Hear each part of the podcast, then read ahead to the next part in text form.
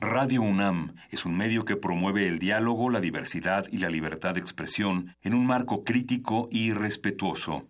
Los comentarios expresados a lo largo de su programación reflejan la opinión de quien los emite, mas no de la radiodifusora. Por siglos nos hemos hecho escuchar. Nacimos como parte de esa inmensa mayoría. Hablar. Escuchar. Debatir. Proponer. Cuestionar. Está en nuestra naturaleza. Seamos instrumentos de conciencia de nuestro pueblo. Usamos el sonido porque atraviesa obstáculos. Muros. Fronteras. Nosotros somos la resistencia.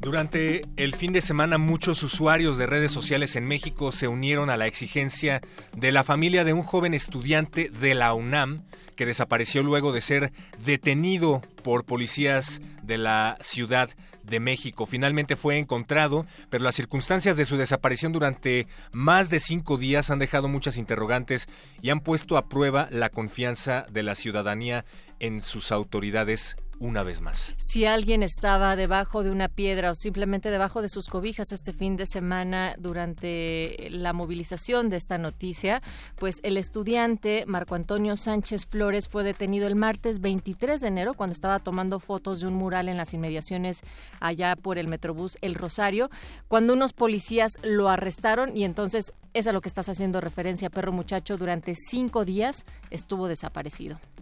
Y bueno, desde las primeras horas de hoy, los estudiantes de la preparatoria de donde él es alumno, la Prepa 8, decidieron suspender clases y que no se abriera el plantel ubicado allá en Plateros para realizar una asamblea y definir acciones de protesta. Y justamente estábamos hablando, Natalia Luna, de lo rutinario que se ha vuelto el hecho de que levanten a personas aquí en la capital del país, en todas partes del país, y levantar no nada más por parte de delincuentes, sino de delincuentes uniformados. Se ha aclarado no se ha aclarado esta situación. El niño, al parecer, va a llegar a su casa, pero pues quedan por lo menos, ¿qué te gusta? 500 mujeres que nunca llegaron a su casa, al menos aquí en la capital? Muchas más y tenemos que cada día las manifestaciones y también las caravanas de madres, familiares y amigos de desaparecidos que este país tiene va avanzando, va buscando y hace todas estas pesquisas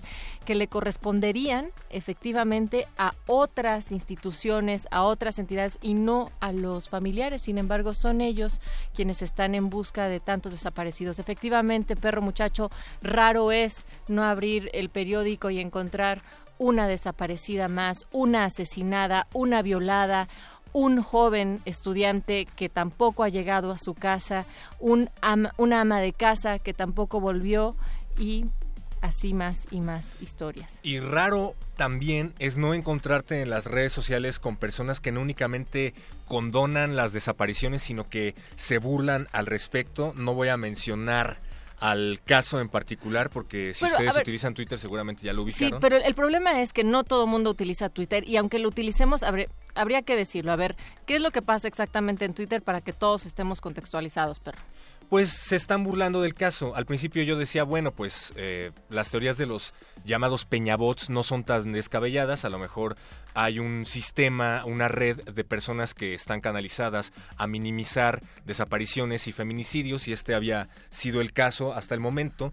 Pero de pronto hay eh, pues gente reconocida que está retuiteando burlas al respecto, que se están mofando de la situación, se están burlando del niño que es moreno, se están burlando del niño que sí porque es pobre, que sí porque es de la UNAM, no sé, un montón de cosas que, bueno, no, no vienen para nada al caso y eso eh, pues no los hace mejores que las personas que llevan a cabo estos levantones. Y miren ustedes que resistencia modulada no es precisamente el mejor ejemplo del humor políticamente correcto. Acá en nuestras emisiones que hacemos de lunes a viernes de 8 de la noche a 11, en cada uno de los espacios se maneja un humor cada quien con su estilo. En ocasiones también hay secciones en las cuales nos dedicamos a eso, a burlarnos de las cosas que no nos deberíamos de burlar y decimos cosas que tal vez a muchas personas no les parecen o no les caen. Efectivamente, resguardado bajo que esto es una opinión personal y no de la emisora como tal, pero que también hay un espacio para hacerlo y sin embargo ahí ahí es donde nosotros estamos diciendo que hay ciertas maneras de enfrentar o no hechos tan graves como la violencia, las violencias en nuestro país. Sí, de acuerdo. Ah, no me gustaría pensar qué es lo que hubiera sido de eh, Marco Antonio si no hubiera sido por las movilizaciones que se llevaron a cabo el fin de semana, que orillaron al mismo jefe de gobierno a dar una conferencia de prensa. Ya se está criminalizando al, al joven. Se dio la noticia casualmente domingo en la noche después de que estuvieron silenciados toda la semana. No sé, un montón de cosas que y, estará y lo bueno grave también e- es eso, ¿no? Cómo nosotros estamos respondiendo. Y digo nosotros co- considerándonos dentro de las personas que somos usuarias de las redes sociales y que además tenemos esta posibilidad de opinar y de ser parte de lo que ocurre, no solamente con estas posturas oficiales, ¿no? Nosotros mismos estamos criminalizando a las víctimas, ya sean mujeres o en este caso a Marco Antonio Sánchez Flores, que si era drogadicto o no. Recuerdo a Lesbi, que cuando Lesbi fue asesinada en CEU, lo primero que dijeron, a, bueno, cuando salió este lamentable tuit y después que, la, que tuvieron que correr a la encargada de comunicación, que decía, pues es que debía materias, o sea, siempre estamos atribuyendo una serie de causas para decir, tu víctima te mereces ser víctima o merecías lo que te pasó por alguna de las cosas. Así igual con los feminicidios, algo debieron de haber hecho esas mujeres, salir tarde, trabajar, usar una minifalda, Salir tener solas. novio, en fin, y lo cual me lleva a pensar en, en una reflexión que realiza uno de los humores también más ácidos de esta resistencia, que es Mario Conde, y lo voy a citar de manera textual. El humor requiere de distancia principalmente temporal y emocional. Nos reímos de las cosas para relajar la tensión que nos produce. Cuando se usa el humor para provocar, es eso una agresión.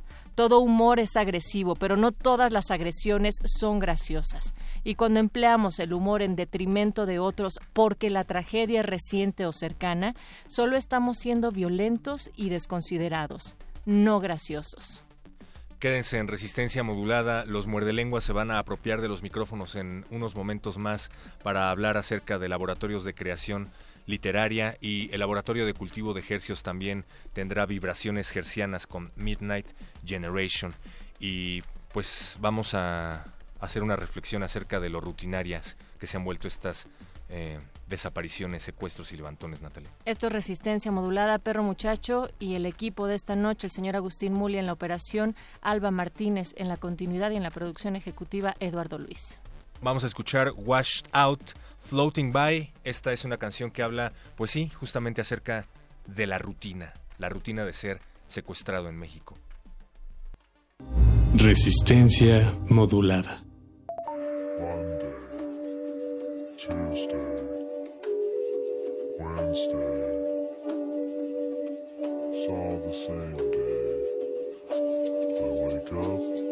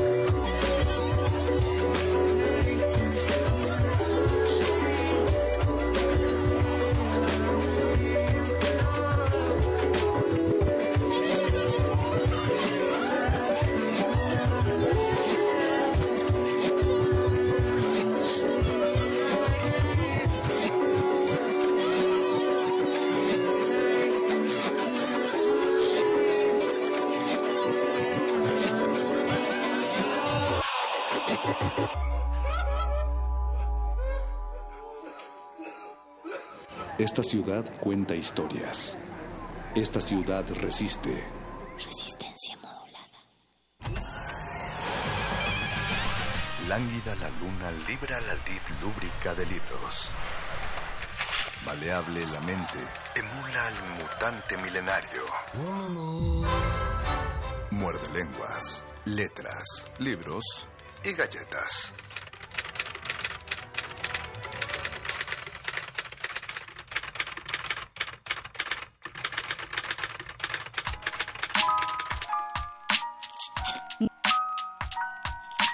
Muerde lenguas. Muerde lenguas. Muerde,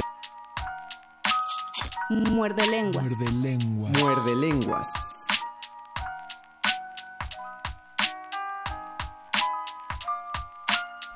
Este frío lunes 29 de enero del año 2018 a las 20 horas con 19 minutos y 15 segundos eh, estamos transmitiendo en vivo en el 96.1 de FM el Muerde Lenguas, letras, libros, galletas y talleres, talleres literarios, laboratorios de creación y demás, todo lo que ustedes gusten y deseen compartir. Estos micrófonos pues son completamente suyos y esta es la voz de Luis Flores del Mal que Es- ya se transformó. Esta porque es la- creo que me había transformado. No, Te ves- no, no te transformaste, te suplantamos. Ah, no me te suplantaron Sí- así Sí lo aclaramos. Ah, muy bien. Pero es un gusto a nombre de toda Resistencia Modulada y de la audiencia, Luisito Flores, eh, que estés de vuelta. La gente te pedía, preguntaba por ti, mandaron peticiones, Los cartas. y me extrañaron, yo lo sé. Todos, todos en Muerde Lenguas te extrañamos, Luisito. Así es, faltan, faltan dos segundos para que sean las 8.20. Ya son 20, 20 de la noche. En el último, en el penúltimo programa de este enero, en el penúltimo Ya Muerde se nos Lenguas de el primer mes. Ya se fue bien rápido, güey. Ya va a ser Navidad. Ya Otra Navidad, vez, ya nada 11 meses y ya. más Día de Muertos y ya Navidad y ya Así que todo rápido. digan cuáles son los planes que tienen todavía para este 2018. Si quieren meterse a algún tipo de taller, aprender algo, cuéntenos cómo les ha ido, si ya lo han tomado o si no, cuáles son sus expectativas. Este es el Muerde Lenguas, donde hablaremos de talleres literarios y este lunes tenemos muchas sorpresas como siempre, así que pónganse en contacto con nosotros. Tenemos Twitter, arroba Rmodulada. Tenemos un Facebook que es Resistencia Modulada, a través del cual ya estamos haciendo nuestra transmisión de Facebook Live. Ahí vamos a esperar sus comentarios y sus saludos. Dice Reina Moreno que no se ve nada. Ah, ALB. a- ALB. Entonces, A la quita, López Velarde. quita la mano del celular y ahí ya van a aparecer nuestras caritas. Jorge nos dice, hola señores, hola Jorge. Y ojalá los vean a tiempo porque ya saben que es lunes, es lunes de programa de mano, es lunes en el que dejamos que vengan las limusinas y se extienda la alfombra roja. Y esta ocasión, Luis, llegó una limusina que yo creí que era de juguete, era un carrito chiquitito, chiquitito, chiquitito. Colorido. Y yo solo pensaba que solo un tipo de personas pueden salir de esos carros chiquititos, chiquititos. Y efectivamente. En Tropel salieron como 20 de él, pero de esos 20 solamente dos subieron hasta la cabina, todos los demás se quedaron cuidando el coche porque dicen que la colonia es insegura. Y por eso es que les vamos a presentar a nuestros invitados en este programa de radio que es también, ¿qué cosa, Luisito? Un programa de mano. Y con ese extraño... No, no, espérate, espérate, todavía no, todavía no acaba este silencio que tiene que ser transición. Ahí está. Ahí está. Ya, Ahora ya, sí, ya, el programa acabamos. de mano ha empezado en este momento. Qué bonita cortinilla de programa de No, mano. es que es, Me es- encantó. Es, cortinilla a la, a la espacio vacío, ¿ves? Eh, La gente debe construir. Usted construye la radio en su cabeza. Un querido fragmento de muerde escucha. 433. Y por eso es que estamos felices de recibir esta noche en nuestra cabina a los Strawberry Clowns. Bienvenidos a Eric Murias y a Fernando Hondal. Bienvenidos, amigos, a la cabina de Radio UNAM dentro de Resistencia Modulada. Tienen mucho frío, les veo la nariz un poco. Oh, sí, hace frío, un, hace frío. un poquito, ¿qué- ¿cómo lo diremos? Renosa. Mormada. Mormada, Mormada. eh, no Roja. sé, mucha sangre, ¿no? De por- yo no, no soy quien para decir nada al respecto, pero yo sí recomendaría una, una inspección. Sí. El tamaño me parece, no sé, a lo mejor es prejuicio, el tamaño, el tamaño sale un poco de la media eh, y el, Y el color, color también, el color más, sobre Sí, todo. pe- pero ese es el gusto de... de- ve, nada más, ¿eh? Bueno, pero destacan, ¿no? De- Muchas de- de gracias. entre la multitud. Bienvenidos Totalmente, ustedes. gracias. Nos van a hablar de Vagabondo Circo, que Sí, ya sí, sí. se aproximan las funciones. Ya, ya mero, ya casi. ¿Qué, qué vamos a ver? A ver, cuéntenos. Pues Bueno, mira, eh, eh, tú, yo, tú eh, no, tú, primero, va, una, dos, tres. Bueno, Yo, ese, no, tú primero. yo primero. No, primero. Eh, siento eh, que, que, que- ah, se me está yendo, ya, ya. me acordé. 250 eh, años se cumplen del maravilloso circo desde su gestión allá en Londres. Así Un es. poquito arribita de- de- del que citaste al inicio, de Baudelaire, de Tus Flores del queridísimo Luis. Eh, y qué mejor que celebrarlo con Vagabondo Circo a la mexicana. Eh, estamos a punto de continuar con la temporada este, el 3 de febrero, sábado, hasta el 18 de marzo en el Teatro Julio Castillo. ¿Qué- ¿Y qué va a ver la gente cuando vaya a ver el, el circo? Bueno, Vagabondo Circo es un espectáculo que hace y rinde homenaje a esos circos que vimos todos nosotros de niños. Hablo a los contemporáneos, ¿verdad? Los que tenemos más de 30. Eh, cuando Todos, fuimos todos. niños, en algún momento habremos visto algún circo que nos, nos impactó, nos llenó de magia. Y justo esa referencia fue la que nos hizo crear este espectáculo, que pues es el homenaje a esos artistas que nos maravillaron cuando niños, incluyendo a esos payasos que sí nos hacían reír. Que sí tenían, que no repetían el mismo discurso, porque uno se sube a distintas estaciones de metro y a distintos camiones y ve distintas caras pintadas, pero traen el- los mismos chistes. Sí, no, no es una letanía que, que ahora comúnmente hacen los payasos en la actualidad, que solamente se aprenden y repiten eh, de forma continua. No, aquí en realidad estamos haciendo un homenaje a esos gags clásicos de, de los payasos, eh, con un toque contemporáneo finalmente, porque sabemos que los niños en la actualidad pues es muy difícil atraparlos con los espectáculos en vivo y más atraparlos con el jocoso mundo lúdico de la risa que, que puede emitirte un payaso. Entonces, pues nos hemos preparado mucho para presentar un espectáculo que es mágico, porque este espectáculo narra la historia de Yap y Chas, que son dos payasos que pretenden revivir sus viejas glorias del circo, y entonces a justo este es el misterio de Vagabundo, eh, que no sabemos si es un sueño, si es un recuerdo, si es un flashback, o simplemente encontraron una llave mágica que nos va a llevar al mundo de- de- del circo. Hoy, Ahora hoy, mira, hoy. está ahí por ahí. Yo no salgo hoy. A ver, espérenme, espérenme. Entonces justo es eso. Vagabondo Circo es una especie de sueño en donde van a encontrar espectacularidad, risas y mucha emoción por revivir esos viejos circos que ya no vemos. Hay, hay un dejo de nostalgia, pero no es, no es necesario eh, guiarnos por esa nostalgia. Para Y ese olor a serrín que, que sentimos. Ah, allá Ay, se qué rin- bonito. allá se rinda de veras. O sea, para que uno vomite y toda la Sí, cosa. sí, recorra- Palomitas, todo. Uh, qué padre. Lo que dice Yap es bien importante. eh, trabajar con el humor blanco, la gente la queremos que se ría desde el inicio, es comedia física, es, es, es humor para toda la familia y está divertidísimo. Nuestro objetivo es desde que inicia hasta que se acaba la gente salga riéndose. Esa es Des- la cosa. o sea, ya- ya, entonces hay una espcie, hay el, el ambiente ya se forma desde cuando desde que la gente va Exactamente, llegando. sí, sí, sí. De hecho, eh, es totalmente interactivo. eh, eh, Don Julio Castillo es muy grande, entonces Sí. estamos este, todo el tiempo jugando en proscenio y entre el público. eh, y obviamente, bueno, los números de circo están dentro de la pista. eh, literalmente eh, transformamos el Julio Castillo en un circo. podemos hacer una diferencia o, o es necesario hacer una diferencia entre clowns y payasos.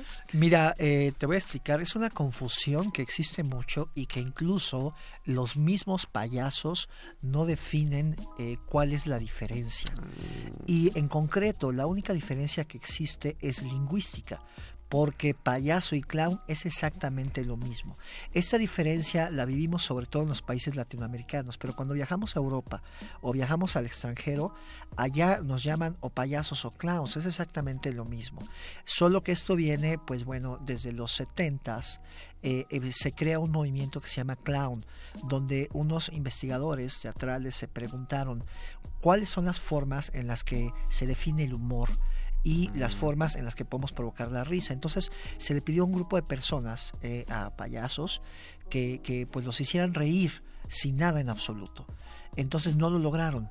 Y cuando ellos estuvieron en, el, en, pues en este punto de, de nada, de, de ya no tener herramientas para poder provocar la risa, se metieron en una neutralidad que originó una risa pues eh, tremenda. Entonces eso justamente es la técnica clown. Entonces la técnica clown no es más que la profundidad de la emoción que interpreta el actor para provocar la risa. Entonces todos los actores que eh, emiten y, y, trabajan la línea del payaso deberían de entender esa técnica que simplemente es la técnica emocional que debe de provocar el actor para hacer comedia. En este caso, los payasos deberían de conocerla. Sin embargo, eh, lingüísticamente es exactamente lo mismo, solo que se dividió por esta técnica, nada más. Fernando comentaba al principio a, a propósito del humor blanco. Eh, sería bueno ahondar en él porque podemos malentenderlo de que humor blanco son estos chistes de... De sonrisa tranquila. De este, de este era un pollito llamado pegamento, se cayó y se pegó. ¿no? Eh, no, no, nos referimos más a cuestiones como comedia física, eh, no sé, situaciones... Lo que pasa es que, por desgracia y, y por fortuna, el mexicano ha adoptado el payaso porque lo trae en sus genes, ¿no? Desde la historia de, de pre- precolombina Ujú. eh, existían estos seres que estaban en las cortes de Moctezuma, de Cuauhtémoc y que hacían reír a los emperadores o reyes o Nezahualcóyotl, todo esto. Entonces, es- lo traemos, la, la carpa, eh, los patios de maroma, eh, el mexicano es dicharachero, entonces eh, encont- se encontró con el payaso y obviamente eh, de repente mm, el payaso mexicano pues hace uso de, de- de ciertas cosas que ah, digo pues, nos pueden gustar o no, el albur, eh, las cosas catológicas, el doble sentido, eh, estas cuestiones de moralonas o, eh, y, y trabajar de repente em, sin nada de eso es más difícil, ¿no? Sí. O sea, si yo empiezo, digo una palabra escatológica, pues la gente se va a reír.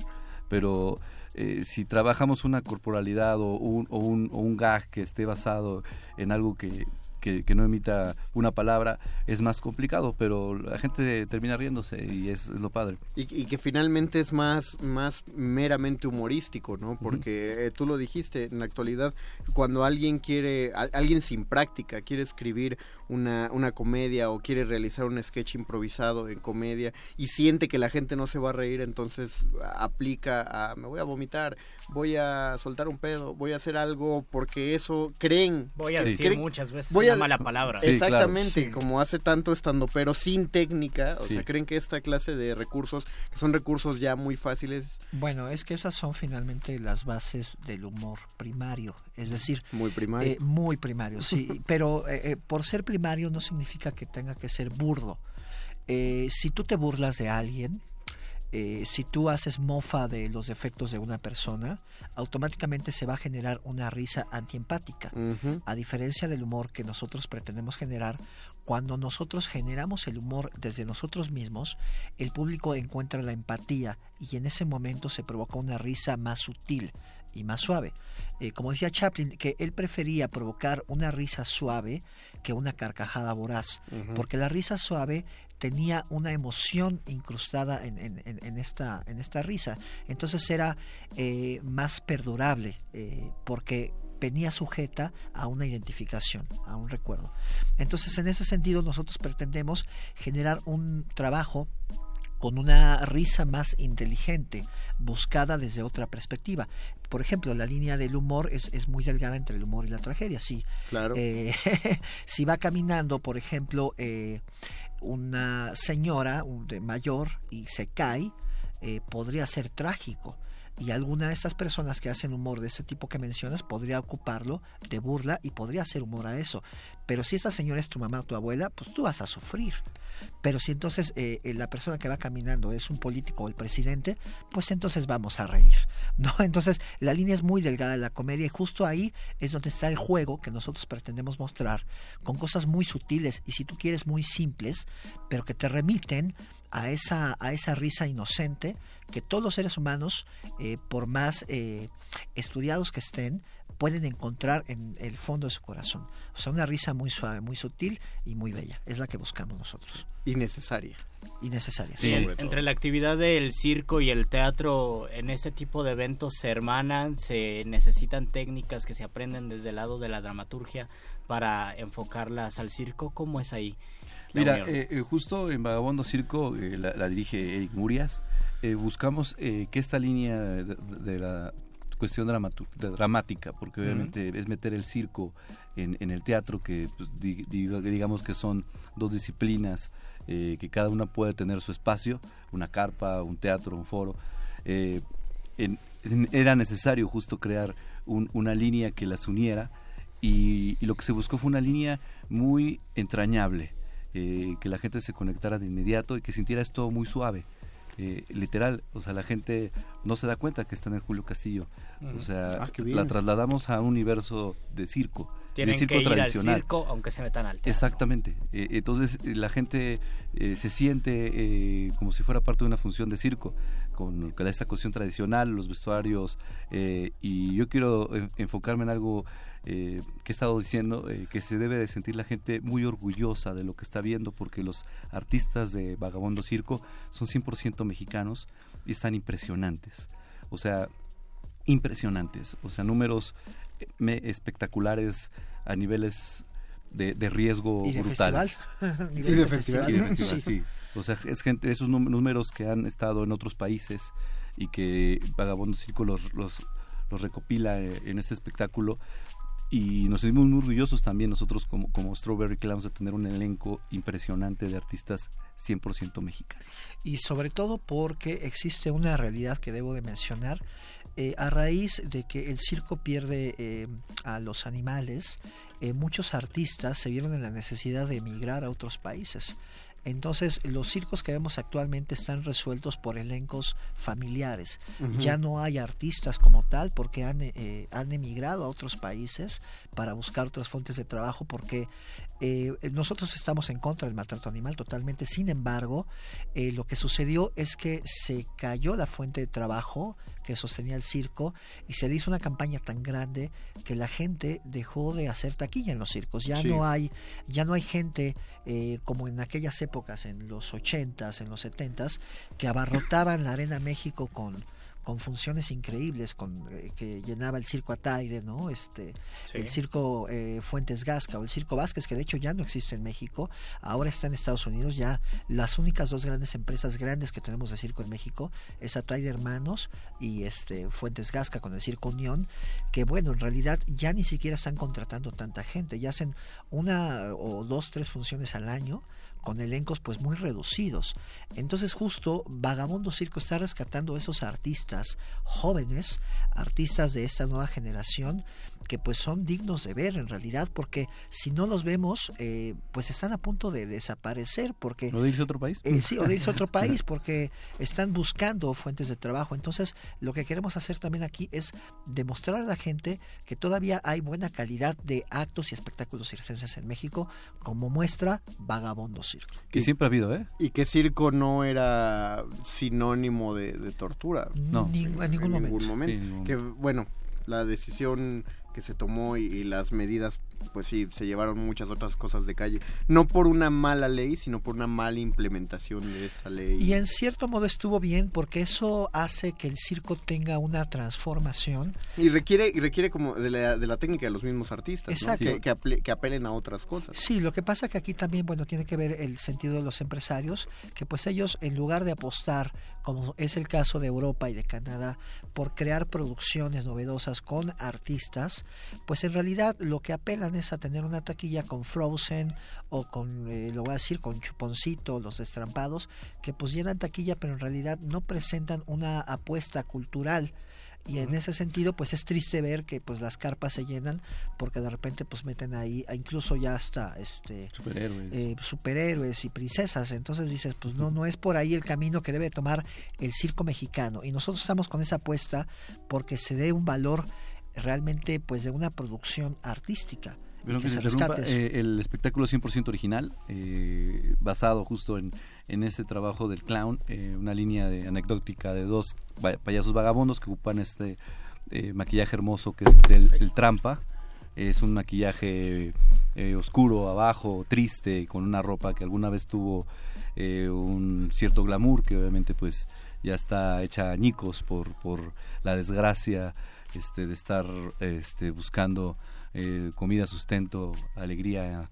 Este, es, es ese el payaso vagabundo, que, El trampa. el trampa, ¿no? El que trampa. estamos haciendo un homenaje eh, en este espectáculo y es, es muy hermoso ver cómo, cómo eh, en el Julio Castillo la gente ha respondido impres- impresionantemente, un, un teatro que dejó casi dos años de recibir espectáculos infantiles Entonces, eh, técnicamente, pues estamos como revol- re- remasterizando En esta más de un situación. sentido.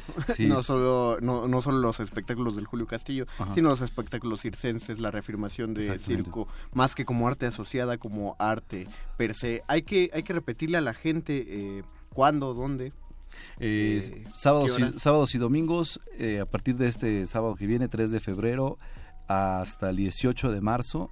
Las localidades son muy económicas, 80 pesos, descuentos los de sí. siempre, muy más barato que el cine. Esto queda, Definitivamente. eh, para los que no lo conozcan, el Centro Cultural del Bosque queda a espaldas del Auditorio Nacional. Las vías de acceso son muy comunes, el Metro Auditorio, Metro Auditorio. Reforma, eh, hay muchas opciones, hay estacionamiento gratuito. Ya conocen las indicaciones que solemos dar, salen de Metro Auditorio, caminan hacia los hot dogs de 3 por 10 pesos, cruzan el Auditorio Nacional y van a llegar al Centro Cultural del Bosque. Y además, eh, los Strawberry Clowns nos tienen un regalo. ¿Cuánto, de, de qué estamos hablando? Estamos hablando de 5 Pases pases, dobles. Para el estreno. pases dobles. Sí. 10 personas van a entrar felizmente invitados por los Strawberry Clowns al, Así es. al estreno este 3 de febrero, sábado 3 de febrero a las 12.30 del día. A las Oye, 12:30 pero ¿qué te parece bien que estas eh, cinco personas que entren, al final sal- salimos al lobby, que se tomen una foto con nosotros, Ah, que la sí, suban a tus redes bien. de yo sí fui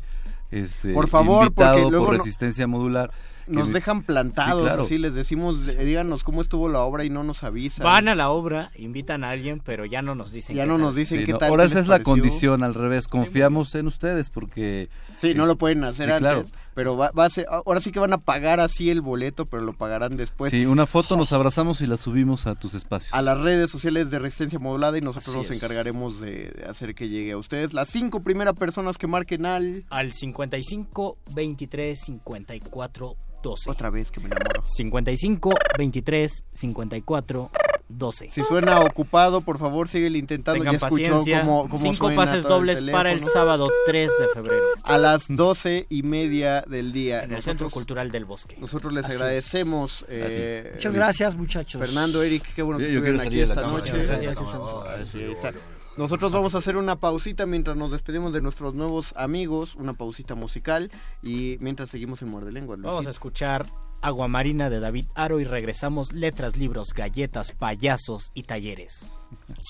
Muerde lenguas. Muerde lenguas. Muerde.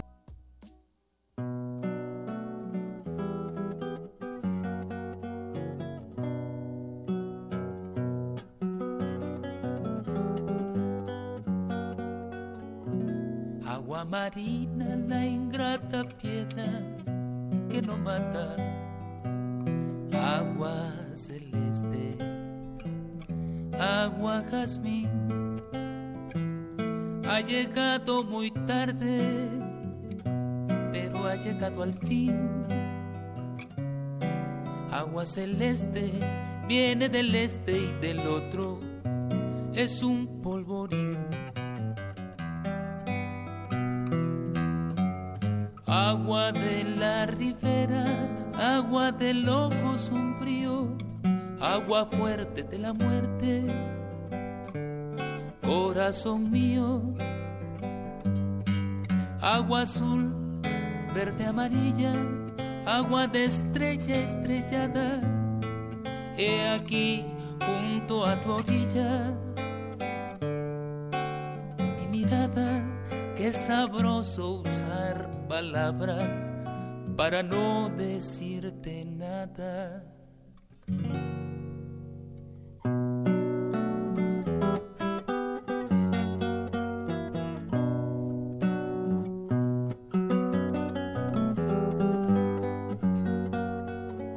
Agua marina, la ingrata piedra que no mata. Agua celeste agua jazmín ha llegado muy tarde, pero ha llegado al fin. Agua celeste viene del este y del otro, es un polvorín.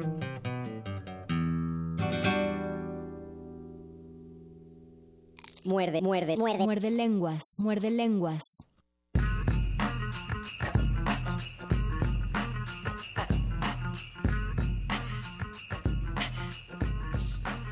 Regresamos a este muerde lenguas porque muchos de ustedes regresaron hoy a clases, los de preparatoria y CCH regresaron. Mis en- condolencias.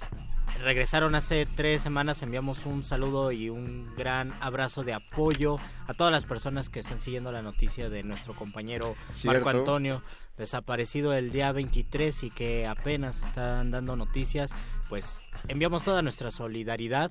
Y también recuerdo que los de secundaria ya regresaron a clases hace como tres semanas, ya tiene bastante. Creo que cuando nosotros iniciamos el muerde lenguas. Pero la secundaria es de chocolate. No, no es cierto. La secundaria no es de chocolate, es de bullying y de dolor ¿Qué? y de castigo. ¿No, no te la pasaste chido en tu secundaria? No, creo que estoy, estoy abriendo una vieja, una vieja herida, pero no importa, ¿Qué la nos, vida sigue. qué nos comenta la gente en Nos Facebook, dice, nos dice Estela Vera, hola muchachos. Hola, Estela. Hola Estela. Estamos hablando sobre talleres literarios porque en muchas preparatorias, universidades, siempre se imparten talleres. Incluso en las mismas carreras existe el taller de algo. Por ejemplo, tú llevaste, me parece, un taller de dramaturgia. Ay, lo- la- es que es, es como materia de dramaturgia, pero yo me, meía- me metía de oyente porque yo no, yo no estaba en el área de dramaturgia, yo estaba en el área de dirección. Pero después el nuevo plan de estudios planteó los talleres de dirección, Oh. eh, los talleres de... De hecho, las, las clases de actuación, eh, de cine y TV, eh, se supone que originalmente se llamaban taller de actuación de cine y televisión. Y yo no, yo no sé en qué momento surgió la idea de llamarse taller. Actualmente eh, la palabra taller se cambia por la palabra laboratorio o la palabra clínica. Ah. Pero la idea de taller se parece muchísimo a la idea de un taller mecánico o un taller donde se arreglan refrigeradores. Prácticamente uno a un taller va a aprender a crear algo. Y Ayer- por lo tanto debe haber alguien que ya lo sepa hacer y uno lleva algo que está descompuesto. Llevas un poema, llevas un cuento que aparentemente está descompuesto y ahí lo van a arreglar o te van a decir cómo funciona. En, en- en teoría, sí. eh, el taller debería ser aprendo a crear, aprendo a fabricar y a pulirlo y mejorarlo.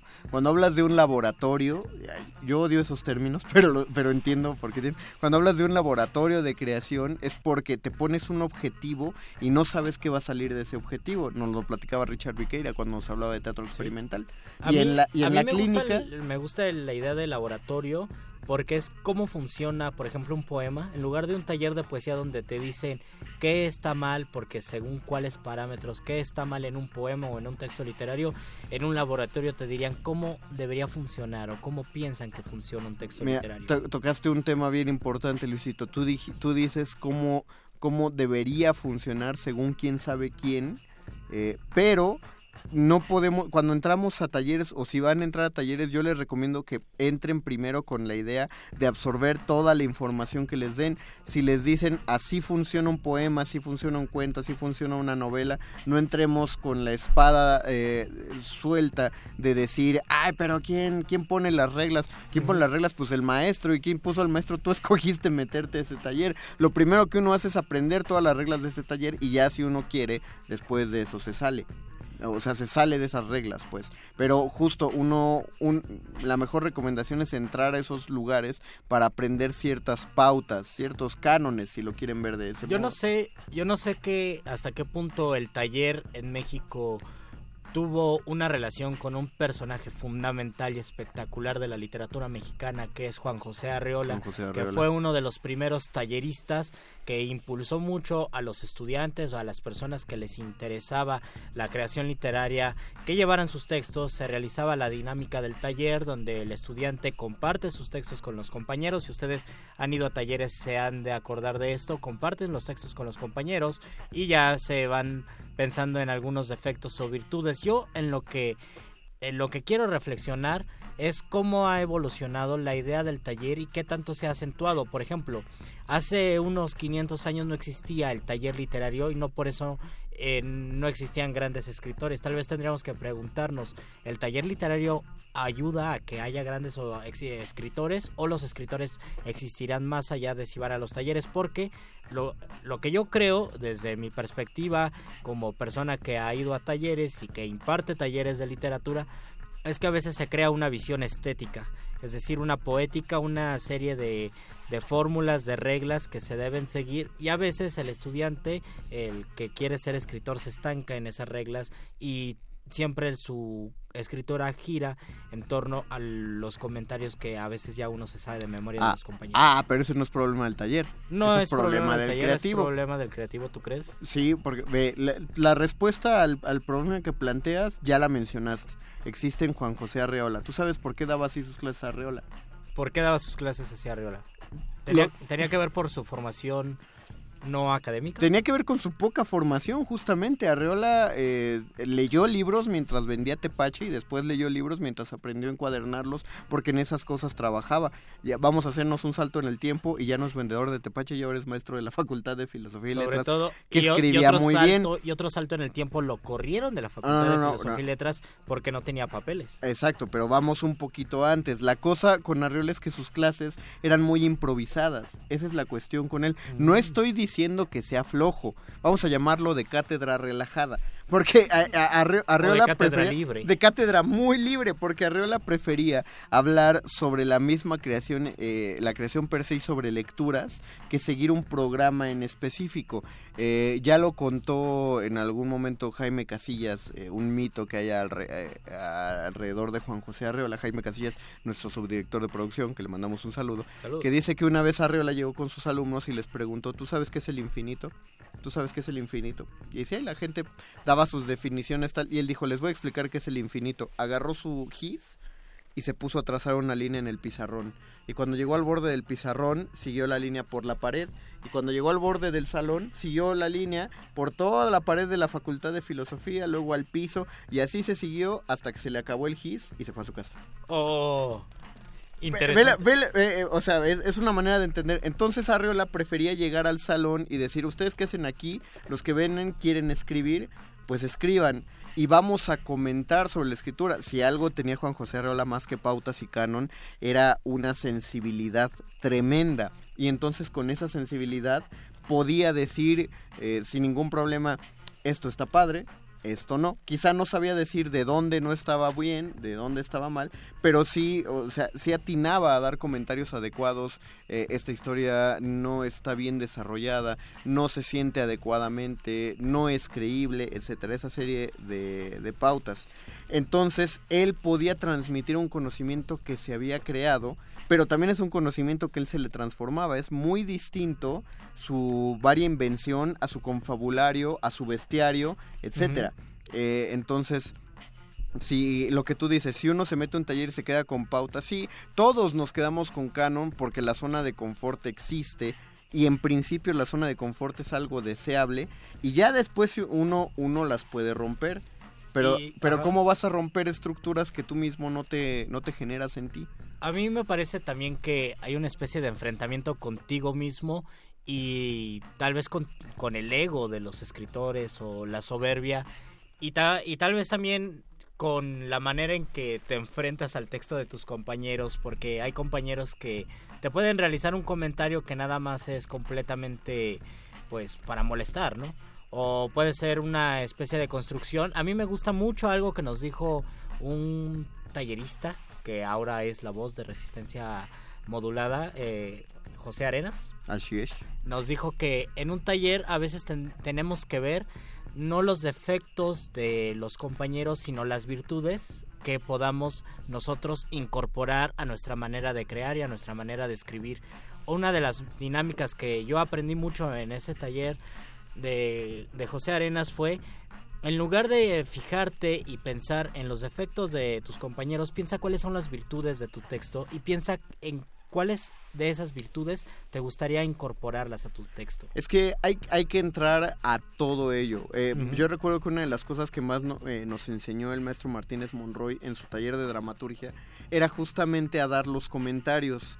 Y él nos prohibía que viéramos una obra desde el yo lo que hubiera hecho, a mí me gustaría, etcétera, porque uno ya estaba interviniendo directamente en el texto de otra persona. ¿no? Eh, Uno se estaba volviendo coautor de la obra. Ah. Y también el deberías. Porque él decía, esta historia la deberías mover tal, tal, tal. Es que Uno- una, deberías una- cambiar tu personaje. Yo Ajá, una nota, yo le hubiera, una nota muy básica que nos decía es no le demanden a un texto algo que el texto no, para algo para lo que el texto no Oye, fue pero ¿cómo concebido. lo tallereas entonces? ¿Cómo le dices a tu compañero algo sobre su texto? Siendo completamente objetivo. Es decir, eh, la, la cu- la cuestión con eso es que quitabas la subjetividad del no me gusta. Del... Cuando eres objetivo puedes decir fácilmente la, tu texto, tu obra, en el caso del taller de dramaturgia, tu obra en el centro se alarga eh, y uno pierde la atención. El final es contundente y la presentación de personajes es buena. Pero ¿qué pasa con argumentos como es que para ti pierdes la tú perdiste la atención, pero esa es mi propuesta estética donde quiero invitar al espectador a no perder la atención? Ah, Este bueno, tipo pues, de eh, contraargumentos. No, es que en todo taller cuando existe un contraargumento hay un... eh, tú- cualquiera que en contraargumento en un taller ve su ego lastimado. Sí, ese es Mira, es muy fácil. Si hay algo en tu texto que alguien dice, es que eso está chafa, y tu idea es que estuviera chafa, ¿ya para qué lo dices? Sí, exactamente. Porque si realmente era tu objetivo, entonces tú solo deberías anotar en tu libretita, lo conseguimos, ¿no? Sí fue chafa. Pero si tú, si lo que tú quieres es decirle a los demás, no, no, no, era, mi idea es que estuviera chafa, nada, eso es... Pero, por ejemplo, ¿qué pasa si en un taller de cuento te dice uno, uno de los cuatro compañeros que está en tu taller, tu personaje no es creíble? Y los demás dicen, tu personaje sí es creíble. Allí, allí ¿cómo, cómo se juega el, el argumento? Porque uno puede ser completamente En ese caso evalúas a las personas. ¿Sí? ¿Tú crees? Si la persona que dice que no es creíble es Arreola y todos los demás no son Arreola, yo le creo a Arreola. Y aunque, y aunque Arreola podría estar equivocado, lo aplico en el cuento. Y si después el cuento quedó mal, es que no hay que ser flojos. Sí, si sí, nos sí, piden reescribir el texto, reescríbanlo. La, la, la mayoría de los egos en un taller literario se dañan porque, ay, es que pues ya pasé un chorro de noches escribiéndolo y no les gustó. Y uno dice, ya no lo voy a hacer. Bueno, eso es flojera. Eso es verdad. Eso, eso es flojera. y ego dañado. Y fíjate, eso es flojera de un oficio que se hace sentado. ¿Qué más pereza no puede haber? Es que es un oficio intelectual, Conde. ¿Qué nos comentan ahí en Nos Facebook? comenta Guillermo Tapia. Yo Hola, recuerdo muy bien a Conde diciéndole a Luis, eso es todo lo que has ganado, gastado en libro, en un libro. Programa de los costos de los libros. Ah, recuerda el programa de los costos de los libros donde hablábamos que hemos gastado mucho dinero en libros. Yo dije que había gastado poquito. Sí, no, dijiste que era ahora, mucho, pero ahora yo tenía un libro que más caro. preguntarnos, eh, ¿ustedes han gastado en talleres literarios? ¿Han ido a talleres literarios? ¿Les interesaría dar un taller o asistir a un taller literario? Pidan, pidan que Luisito nos dé a Pidan todos un taller Luis de poesía dé un taller de poesía aquí en Radio UNAM. aquí en Radio UNAM. Y si no se hace eh, eh, oficial, nosotros, nosotros lo armamos, invitamos a que vengan y nos quedamos, no sé, media hora después de la emisión y tallereamos o, o no A- sé, a nos me- quedamos de ver todos. Apuntadísimo. Nos quedamos de ver todos aquí en la estación hasta que le empiecen a pagar a Luisito por ese taller. Y tenemos Ah, que generaría presión. hasta qué momento, bueno, yo sé lo que tú vas a responder, hasta qué momento es necesario tomar un taller, creo que hasta el momento en que uno quiera y desee estar en un taller. Si te la vives toda la vida en talleres literarios para aprender a escribir, a lo mejor es tu manera de formarte Mira, como el- escritor. en la Fundación para las Letras Mexicanas, el maestro Orlando Ortiz tenía un módulo de taller de cuento fascinante, porque él nos decía que nos pusiéramos cada uno de nosotros nuestro objetivo dentro del taller. El taller estaba abierto todo el año y muchos faltaban, muchos entraban, bla, bla, bla. Eh, hubo pocos que, que manteníamos la constancia ahí, pero el, el objetivo era claro para todos. Por ejemplo, uno quería escribir un libro de cuentos, ¿no? Y él siempre nos decía, eh, traen el cuento, eh, lo corrigen, pero si lo corrigen no lo vuelvan a traer, Oh, muy bien. traigan otro. Dice, porque si solo van a tallerear un solo cuento todo el tiempo que estén aquí, se van a aburrir, nosotros nos vamos a aburrir.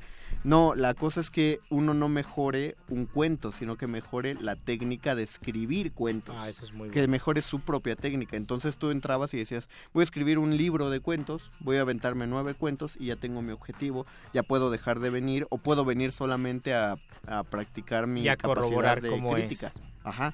Dice Estela Vera, Me gustaría ir a un taller, pero me parece me parece intimidante. intimidante. No, no, no, que no los intimiden los talleres. No hay nada que tenerle miedo a nadie que critiquen. Mira, lo peor que te pueden decir es que tu texto está bien feo. O que Y le nadie- faltan dos cosas y partirlo a la mitad y luego a la mitad. Uh, eso, eso, ojalá todavía hubiera talleres así. Me No, no, yo no, yo no quisiera Yo pugno porque existan todavía los talleres donde queman Eh, don- mira, estamos en la tele, dice los muerdelenguas, contaremos con nuevo equipo en Miami. Ah, mira, va a haber Saludos a muerdelenguas en Miami. No, yo pugno porque vuelvan los maestros de talleres literarios que te queman el texto y te lo rompen. Nos pero dice, si nos pregunta. Silviana que si se puede tomar un taller si no escribimos. Sí. Claro que sí, porque un taller es de formación, de creación y también de apreciación, me sí, parece. Sí, O efectivamente. de conocer el funcionamiento Es- de un texto. Es mucho más bonito cuando uno se mete a la creación.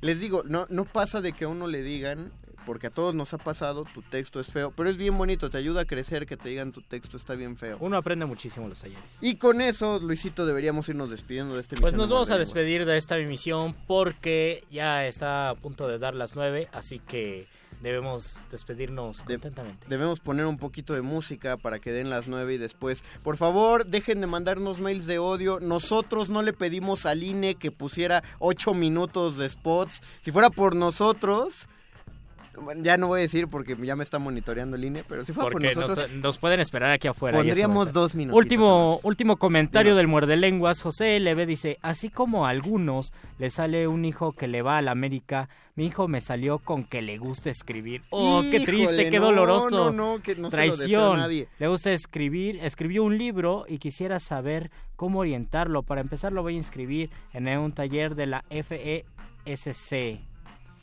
Y nos dice Giovanna Muerde Guapos, buenas noches, buenas noches, una excelente noche también para ti. Catherine nos dice, para este tema me hubieran invitado otra vez al taller El Vagón Literario. Busquen en redes sociales El Vagón Literario, es un taller muy bueno que dan ahí en el CCH Sur. Búsquenlo, El Vagón Literario, alguna vez estuvieron por aquí. Para el que tiene, para el que tiene el hijo escritor, pues solo te recomendamos que eh, lo que el niño quiera. Lo no no lo, no lo obligues a entrar a talleres, si él lo pide, ahí sí, si no, que siga escribiendo, pero eso sí, le ayudarías un chorro si lees lo que escribe. Yo digo que le ayudarías un chorro, en mi opinión, si le dices te vas a morir de hambre, porque así se llena de coraje y no se muere de hambre. Exactamente, eso también ayuda. Pero sí, lee lo que escribe, eso, eso también ayuda. Pues muchas gracias, don Agustín Molina, en la operación técnica. Muchísimas gracias a Lalo Luis y a Betoques en la producción. Gracias, Alba Martínez, en continuidad. Gracias Los- a Perro Muchacho. a llamadas- Muchacho que va a entrar con la nota nostra en un momento. Nosotros nos despedimos. Eh, nos escuchamos el miércoles a la misma hora, ocho y cuarto de la noche, para seguir hablando de talleres A literarios. ver si podemos tallerear algún poema. algo Guarden, que nos encontremos ahí traigan- por internet. Traigan sus textos y los tallereamos aquí, bueno, al- eh, por, por redes sociales los tallereamos. Se despiden de estos micrófonos. Luis Flores del Mal. Y el Mago Conde. Buenas noches. Buenas noches. Los locutores del muerde lenguas se quieren deslocutor y muerde lenguarizar. El que los deslocutor y muerde lenguarice, buen deslocutor y muerde lenguarizador será.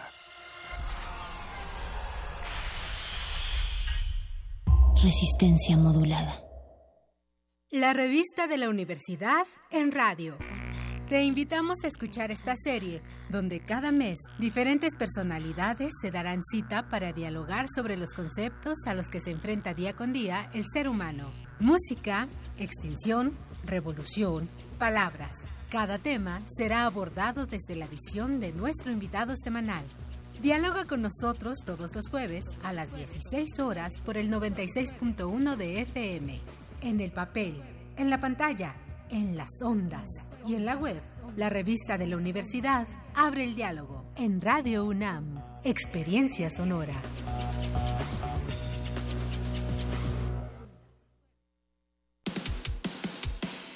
Dejar huella en cada aula de la UNAM es un deber de un verdadero Puma. Huella y apoya Fundación UNAM a de cara a miles de universitarios. Súmate 5340-0904 o en www.funam.mx. Contigo hacemos posible lo imposible. El aire que respiramos no son nubes, es contaminación. Yo quería sacar un permiso para poner un negocio. Para todo tienes que caerte con una lana. Si el gobierno trabajara como yo, otro gallo cantaría. En vez de mejorar, en 20 años la ciudad ha ido pa' peor. Yo siento lo mismo que tú. Ya basta. Es hora de que esta ciudad grande se convierta en una gran ciudad. Soy Miquel Arriola y si ustedes quieren, yo puedo. Miquel, tu precandidato. Si nosotros queremos, Miquel puede. Mensaje dirigido a los integrantes de la Convención de Delegados del PRI. Juntos somos invencibles. En Alianza hemos sacado al PRI corrupto del gobierno y hemos metido a los culpables a la cárcel. todos juntos. Haremos un México más justo, más seguro y más contento. Para eso el PAN, PRD y Movimiento Ciudadano hicimos un solo frente. Vamos a cambiar la historia, porque cuando estamos juntos, somos invencibles. PAN, el cambio inteligente. Mensaje dirigido a militantes del PAN. En estos difíciles momentos que nos ha tocado vivir a causa de los desastres naturales, somos muchos los mexicanos que hemos apoyado sin dudar. Corre la voz, porque el apoyo debe continuar. Corre la voz, porque no debemos detenernos. Somos muchos los que estamos sumados para levantar México. Es hora de correr la voz para que sigamos aportando todos. El PRI escuchó el mensaje, ha entregado 258 millones de pesos y va a informar puntualmente en qué se está invirtiendo ese dinero. Primero, lo primero. Primero es México. PRI. El rito comienza en el escenario. Los sonidos emergen, deambulan por el recinto, se cuelan en los oídos y estremecen los sentidos. Festival Intersección. los encuentros sonoros de Radio UNAM. Todos los viernes a las 21 horas en vivo desde la sala Julián Carrillo. Escúchalos a través del 96.1 de FM, www.radiounam.unam.mx o ven a Adolfo Prieto 133 Colonia del Valle, cerca del Metrobús Amores. La entrada es libre. ¿Me escuchas? ¿Estás ahí? Soy México, tierra generosa con gran historia, tierra de gigantes y guerreras. Hace tiempo quería hablar contigo. Decirte que algunos me quieren ver de rodillas. Por eso necesito de ti, de tu espíritu de lucha, de tu rebeldía. Te hablo a ti, al atrevido, al soñador, al que se esfuerza todos los días. Llévame hacia adelante. Solo lo puedo hacer contigo. Marca la diferencia. Por eso necesito de ti, PRD. El Tribunal Electoral de la Ciudad de México trabaja antes, durante y después de una elección, porque además de defender tu voto, te atiende si no se respetan tus derechos político-electorales. Imparte justicia cuando existen inconformidades en elecciones internas de partidos políticos, comités ciudadanos y consejos de los pueblos. Además resuelve controversias en elecciones de autoridades en la Ciudad de México y en consultas ciudadanas. Tribunal Electoral de la Ciudad de México. De principio a fin, justicia en tu elección. Nuestra generación busca respuestas tiene mucho que aportarle a México. Llegamos a los 18 y demostramos que podemos proponer, elegir y decidir lo mejor para México. Únete a nosotros. Si tienes 18 años o los cumples antes o el primero de julio de 2018, tramita tu INE, infórmate, decide y vota en las próximas elecciones. Tienes hasta el 31 de enero. Porque mi país me importa, seré parte de las decisiones que vamos a tomar en las próximas elecciones. Instituto Nacional Electoral, INE. Resistencia modulada. Interrumpimos lo que sea que esté haciendo para traerle este corte informativo. La, la nota nostra. El último lugar para informarte.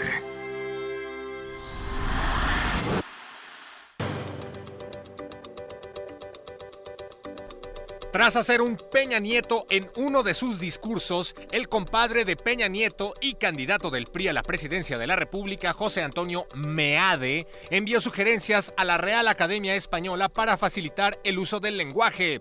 El priista pide que se acepten palabras como leer, volvido, resolvido, infraestructura e infraestructrocho. Así de complejo es el lenguaje. Al respecto, Ricardo Anaya comentó que cambiar el diccionario es insulting and unacceptable. Cayo de Hacha anunció su candidatura independiente a la presidencia de la República. Luego de la abrumadora aceptación que ha recibido su nuevo programa de radio, Cayo decidió incursionar en la política y dijo que formará una alianza con otros experimentados analistas e intelectuales de YouTube como Chumel Torres y la Mars Aguirre. Por cierto, Mars, feliz regreso a clases. El jefe de gobierno Miguel Ángel Mancera condenó la desaparición de Marco Antonio, el joven estudiante de la UNAM que fue supuestamente hallado y supuestamente desorientado. Dijo que los policías recibirán una disculpa por parte de la familia, una remuneración económica y un pomo para el susto. Agregó que los policías son delicados y no se pueden dar el lujo de estar perdiendo el tiempo de su loable labor atendiendo a niños desorientados. Pobres policías, desde aquí les enviamos un gran abrazo. Ya nos duele la vesícula al ver tanta ineptitud de Mancera, su actitud es hipócrita y ridícula. Esto es casi una película en donde el terror impera como una indeseable fiera y lo que más nos exalta es que todavía falta otros meses de Mancera.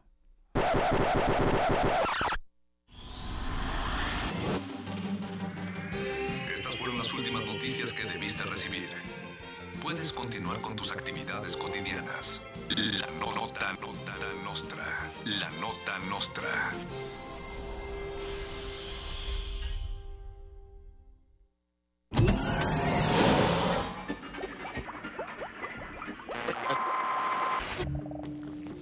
Entre los brotes culturales silvestres y la hidroponía acusmática se encuentran las conversaciones cantadas.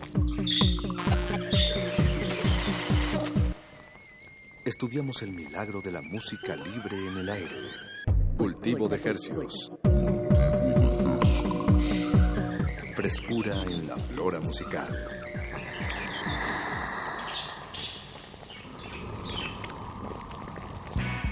Persia is moving up in the world, and along with it has come a new freedom of expression. Tehran is a modern city, visibly leaning more west than east. The miniskirt is here, and along with it has come a new freedom of expression.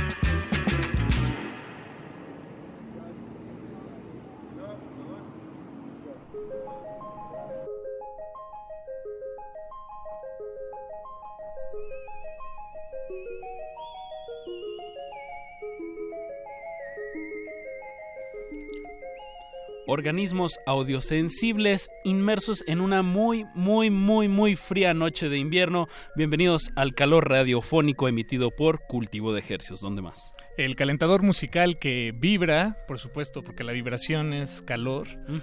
Eh, los lunes y jueves, a partir de las 9 de la noche, en compañía de ustedes, eh, llenos de música recién hechecita que hacemos llegar hasta sus oídos. Por la frecuencia de Radio UNAM 96.1 de FM. XEUN. Y llegamos al planeta entero por nuestro portal en línea www.resistenciamodulada.com. Siendo hoy enero 29 del 2018 a las 21 horas con 12 minutos, damos inicio a este experimento radiofónico que hemos titulado Cultivo de Hercios y en esta ocasión lo comenzamos con un estreno. Eh, escuchamos la canción María también del grupo Kruang Bin. Está un poquito complicado de decir, lo voy a deletrear. Deletrear K-H-U-R-U-A-N-G-B-I-N. Kruang. Kruang Bin, que es, Bin, que es exacto, motor aeronáutico en tailandés. Fue la canción que, con la que abrimos eh, de un disco que salió este viernes eh, que se llama Con todo el mundo. Esta es una banda de Houston que, que promete bien para este año. Es- va- Fue- está muy padre. Crunk Bean. Fue una recomendación que de todo corazón eh, no- nos, dio, nos dieron ganas de, de compartirles a todos ustedes. Digamos, es, es como un dulce. Es como cuando vas al doctor al final te dan un dulce. Pero al inicio. fue al inicio. sí. Exacto. Mm, Con todo el un mundo. alguito. Chequen ese disco y esta banda que, que promete mucho este trío de, de Houston. Y bueno, Paco, habiendo dicho esto, pues empecemos con Cultivo de Ejercicios. Les traemos mucha música, les traemos invitaciones y, y bueno, primero lo primero. Primero lo primero, tenemos eh, sujetos de estudio a quienes disectaremos frente a sus oídos en unos momentos más. Nos acompañarán aquí en cabina David y, Fernando, Fernando, que son, que son los miembros de Midnight Cult Ge- Generation. Exacto. Midnight Generation. Exacto, un, duet- un dueto de funk electrónica que bueno, estaremos platicando con ellos y escuchando su, su propuesta. Pero antes les queremos hacer un- un- un- una invitación y para eso tenemos en la línea a David Negrete. David, ¿nos escuchas por ahí?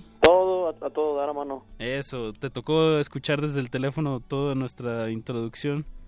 Muy buena, bastante bien. Para el Oye, frío, la neta. muchas gracias. Gracias, David. Sí, sí, sí. Manden ondas más calurosas, por favor. ¿Tú, tú también estás eh, congelándote como nosotros, David? Yo ya estoy congelado, carnal. Me imagino un cubito de hielo acompañado de una guitarra. Pues eh, suena, suena bohemio.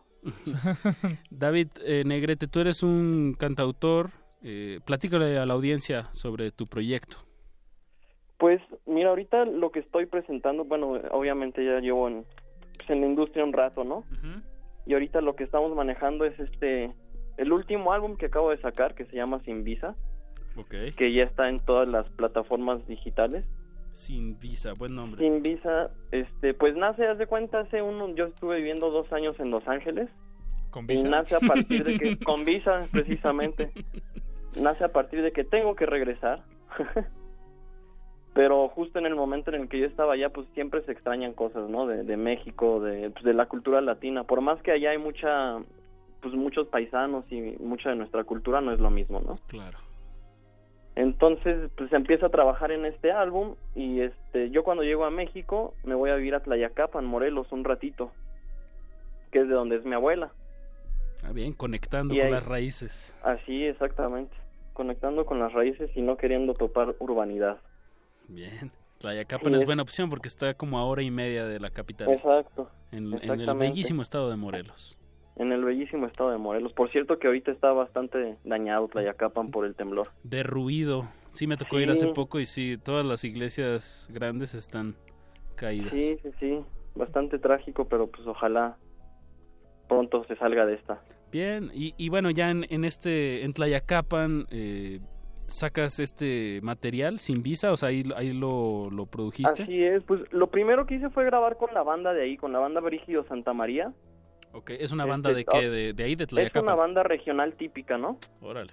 Es una orquesta que tocan sones, tocan jarabes, tocan... er- Era la banda de guerra de Emiliano Zapata. Órale. Entonces ya te imaginarás toda la historia que tienen. Y pues tuve tuve pues, el honor de que quisieran grabar conmigo. Y a partir de ahí, de, de ese primer sencillo que grabo con ellos, como que Sin Visa fue tomando un rumbo con la base folclórica y muchas otras mezclas, ¿no? Rock, pop, eh, cosas programadas por ahí. Pero siempre con, o sea, lo que más se siente en el Sin Visa es una base folclórica siempre presente. Bien, bien, pues estando en Así Tlayacapan te permeaste de estas 100%. influencias. Y bueno, vas a presentar este, este material sin visa el es. jueves primero de febrero en el Así foro del, del tejedor. Eh, ¿qué, qué estás preparando para, para esta presentación? Pues mira, va a estar bastante bueno. Eh, como dices, es este jueves a las ocho y media. De entrada, pues va a estar este abriendo un gran amigo, Pepe Musiño, con su banda también. Y pues ya después entramos nosotros con Sin Visa, que son somos siete músicos en escena. Ah, wow. David Negrete y el Zapotal, así nos, nos llamamos. ¿Qué es un zapotal? Un zapotal, pues pues, está como la cultura, ¿no? La cultura del zapotal en, en Latinoamérica y aparte los huertos de zapotal, ¿no? De zapotes, de árboles de zapote. Ah, de zapotes. Pero eh, yo, yo me fui más por esa parte, la verdad, por los huertos de árboles de zapote. Muy bien. Siete músicos, eh, es un es un foro chiquito el del tejedor, se van a tener que hacer ahí bolita. Sí, y, y, pues ojalá se alcancen a bailar tantito ahí, aunque sea pegándose unos con otros, porque el show está bastante para bailar con este frío. Bien, bien. Eh, David, pues ahorita vamos a escuchar un, un tema de tu autoría, eh, pero también le queremos regalar a la audiencia que está atenta eh, pues un, un par de pases sencillos para esta, esta invitación. Eh, Claro. Pues a las dos primeras personas que marquen al 55 23 54 12. Muy bien, Apache, ya te lo aprendiste. Ya, finalmente. Podrán ir este primero de febrero a las ocho y media de la noche al Foro del Tejedor. Esto es en el péndulo de Álvaro Obregón, en Álvaro Obregón 86. Dos pases sencillos para ir a ver a David Negrete y el, y el Zapotal. Así se llama tu, tu banda. Y abre. Pepe Musiño, gran, gran cantautor de aquí de, de Naucalpan, me parece. Colega, de, amigo.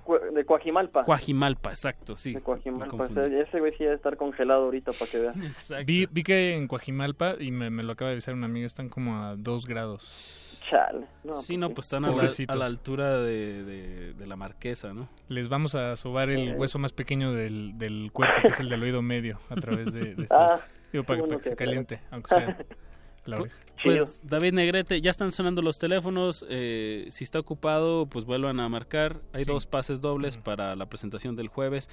M- Muchas gracias por, por tomarnos la llamada, David Negrete. No, pues muchas gracias a ustedes. Eso, vamos a Y vamos a repetir el número, nada más Ah. nos, nos pidieron 55 23 54 12. Marque ahora. 55 23 54 12. Y bueno, vamos a escuchar un tema pues para que se acaben de convencer y nos marquen y vayan a la presentación de tu nuevo disco. Vamos a escuchar un tema que se llama Frutita. ¿Algo que quieras decir sobre el tema antes de despedirnos, David? Bueno, ya nos, ya, ya nos colgó, ya se fue la línea, ¿verdad? Perdimos la comunicación con David. Todo bien, pues escuchemos. Escuchemos el tema. Esto es de David Negrete, Frutita, también un estreno. Y se, se estrenarán eh, este jueves. Exacto, y marquen para que vayan a la presentación. Recuerden, es importante dar el apoyo presencial a las bandas de la localidad. Entonces escuchamos David Negrete, Frutita. Recuerden, están escuchando. Cultivo de hercios.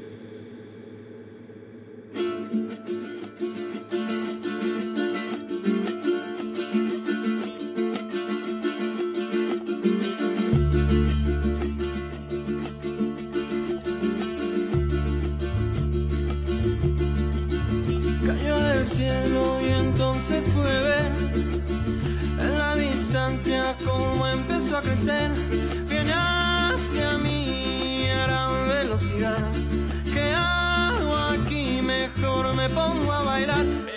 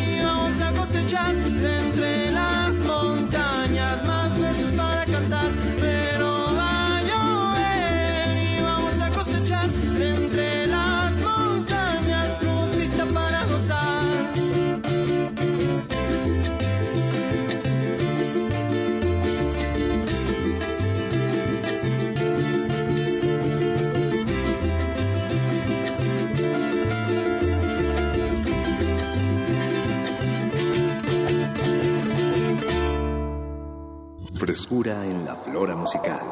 Cultivo de Jercias.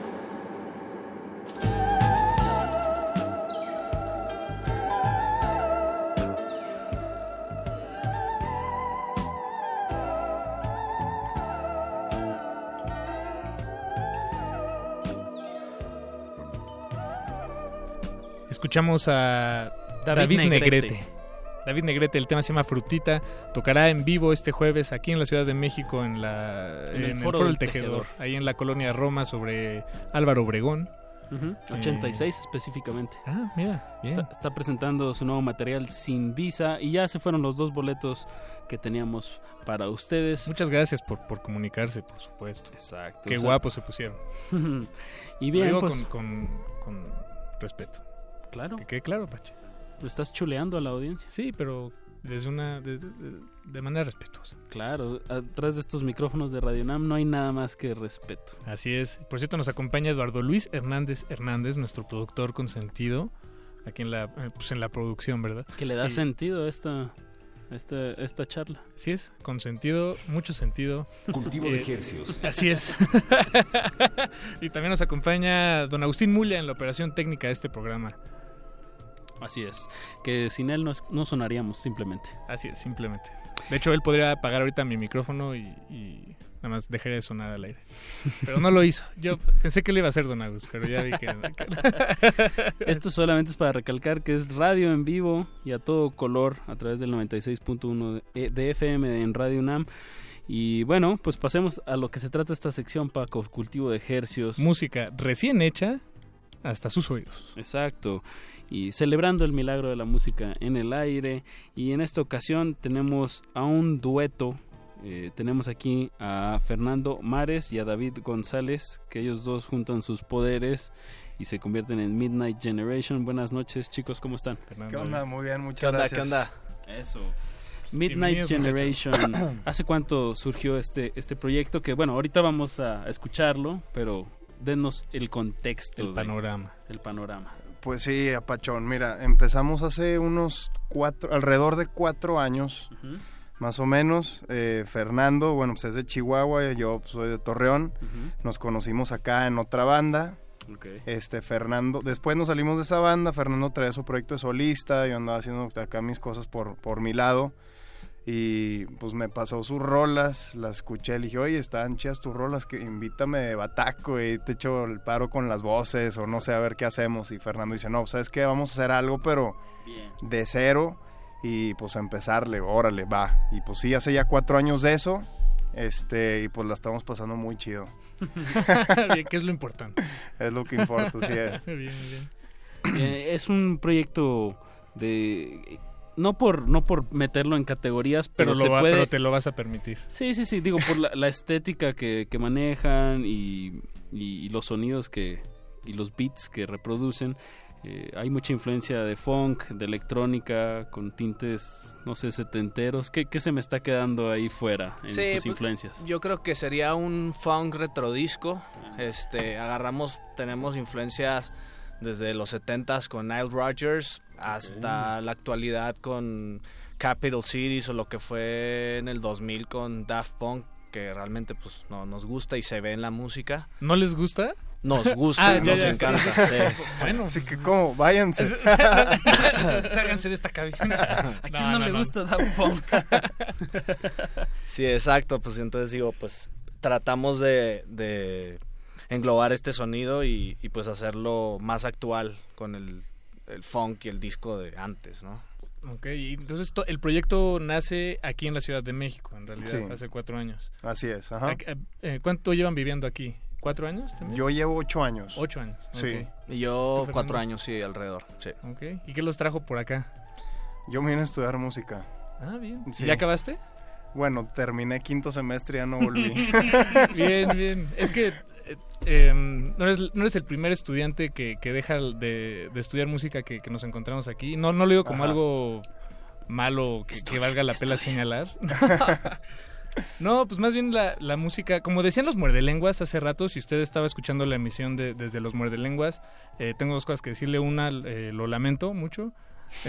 y la otra, gracias por, por acompañarnos desde los muerdelenguas. Pero ellos decían que, que por ejemplo, tom- cuando tomas un taller de literatura, eh, ¿hasta qué punto debes de dejar de tomar talleres para ya comenzar a escribir? Y lo que ellos decían era, pues cuando quieras, o sea, en realidad el taller, puedes, puedes este, tomar todos los talleres toda tu vida y escribir de manera paralela o, o no, o dejar un taller a la mitad. Y creo que con la música es muy similar. O sea, puedes tomar la escuela, puedes to- eh, acercarte a los maestros, eh, estudiar Claro. los métodos, pero no es algo que, que tengas que terminar o que tengas que seguir al pie de la letra para convertirte en lo que quieres ser, que Sí. me imagino es pues, tocar música, Ah, no, tuyo. no, claro, sí, sí. Sí, sí. Esa es la tirada. Claro, ¿Qué- y, qué- además con la tecnología ahorita ya puedes crear música en tu laptop y un ingeniero de sonido puede, digo, toda la escuela sonido, ¿no? que, que te dio la vida, pues quizás se puede contrarrestar con una persona que únicamente empezó a hacer música, música desde su laptop. Digo, Sí. no, no es necesario, ¿no? Sí se pueden balancear esas fuerzas, ¿no? Como de una cierta, pues, ingenuidad. Digo, como una, un, un, un, un acercamiento como muy, muy inocente a, Libre. a hacer música y libre, Sí, que, que, así es como se...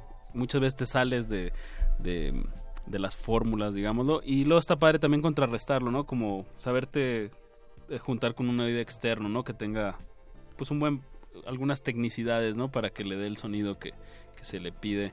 Porque específicamente su música es muy hacia la pista de baile, ¿no? O sea, es música muy bailable.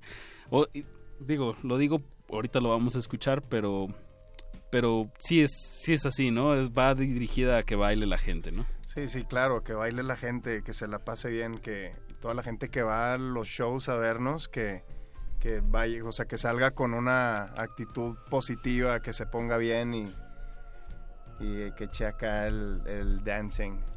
Lo bailado y lo despeinado no te lo quita nadie nadie. se lo va a quitar. Nadie te lo quita, Paquito. No, nadie. Tú siempre estás despeinado. Sí, pero bueno, es que de- es como el, el orden y el caos. Tú me ves despeinado, yo tal vez así me peino, Apache. Piénsalo. Pues despeinémonos tantito con canciones de Midnight Generation y bueno, y seguiremos platicando con Fernando y David sobre este proyecto. ¿Qué vamos a escuchar? Vamos a escuchar Young Girl, ¿verdad, muchachos? Me parece. Sí, así es. ¿Algo que quieran agregar ahora antes de que Eh, suene? Pues bueno, digo, curiosamente Young Girl fue, fue una de las canciones que más nos ha ayudado a promocionarnos porque, hijo, ya fue hace un, año y medio que esta canción la pusieron en una lista de, de reproducción en Spotify y llegamos a ser la banda viral en ese momento en México, la número uno. Llegamos al chart número bien. uno, así es. Gracias, esta rolita. Bien, bien, pues Entonces, escuchemos Young Girl, es. Midnight Generation. Recuerde, no le cambie, está escuchando Cultivo de Hercios.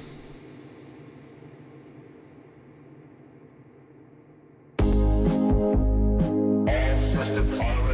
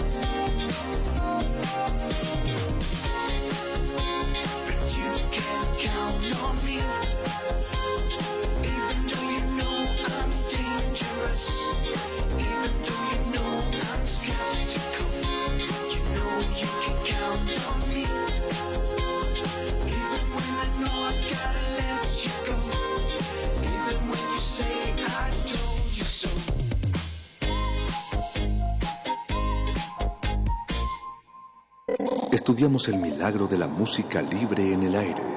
Cultivo de Jercias.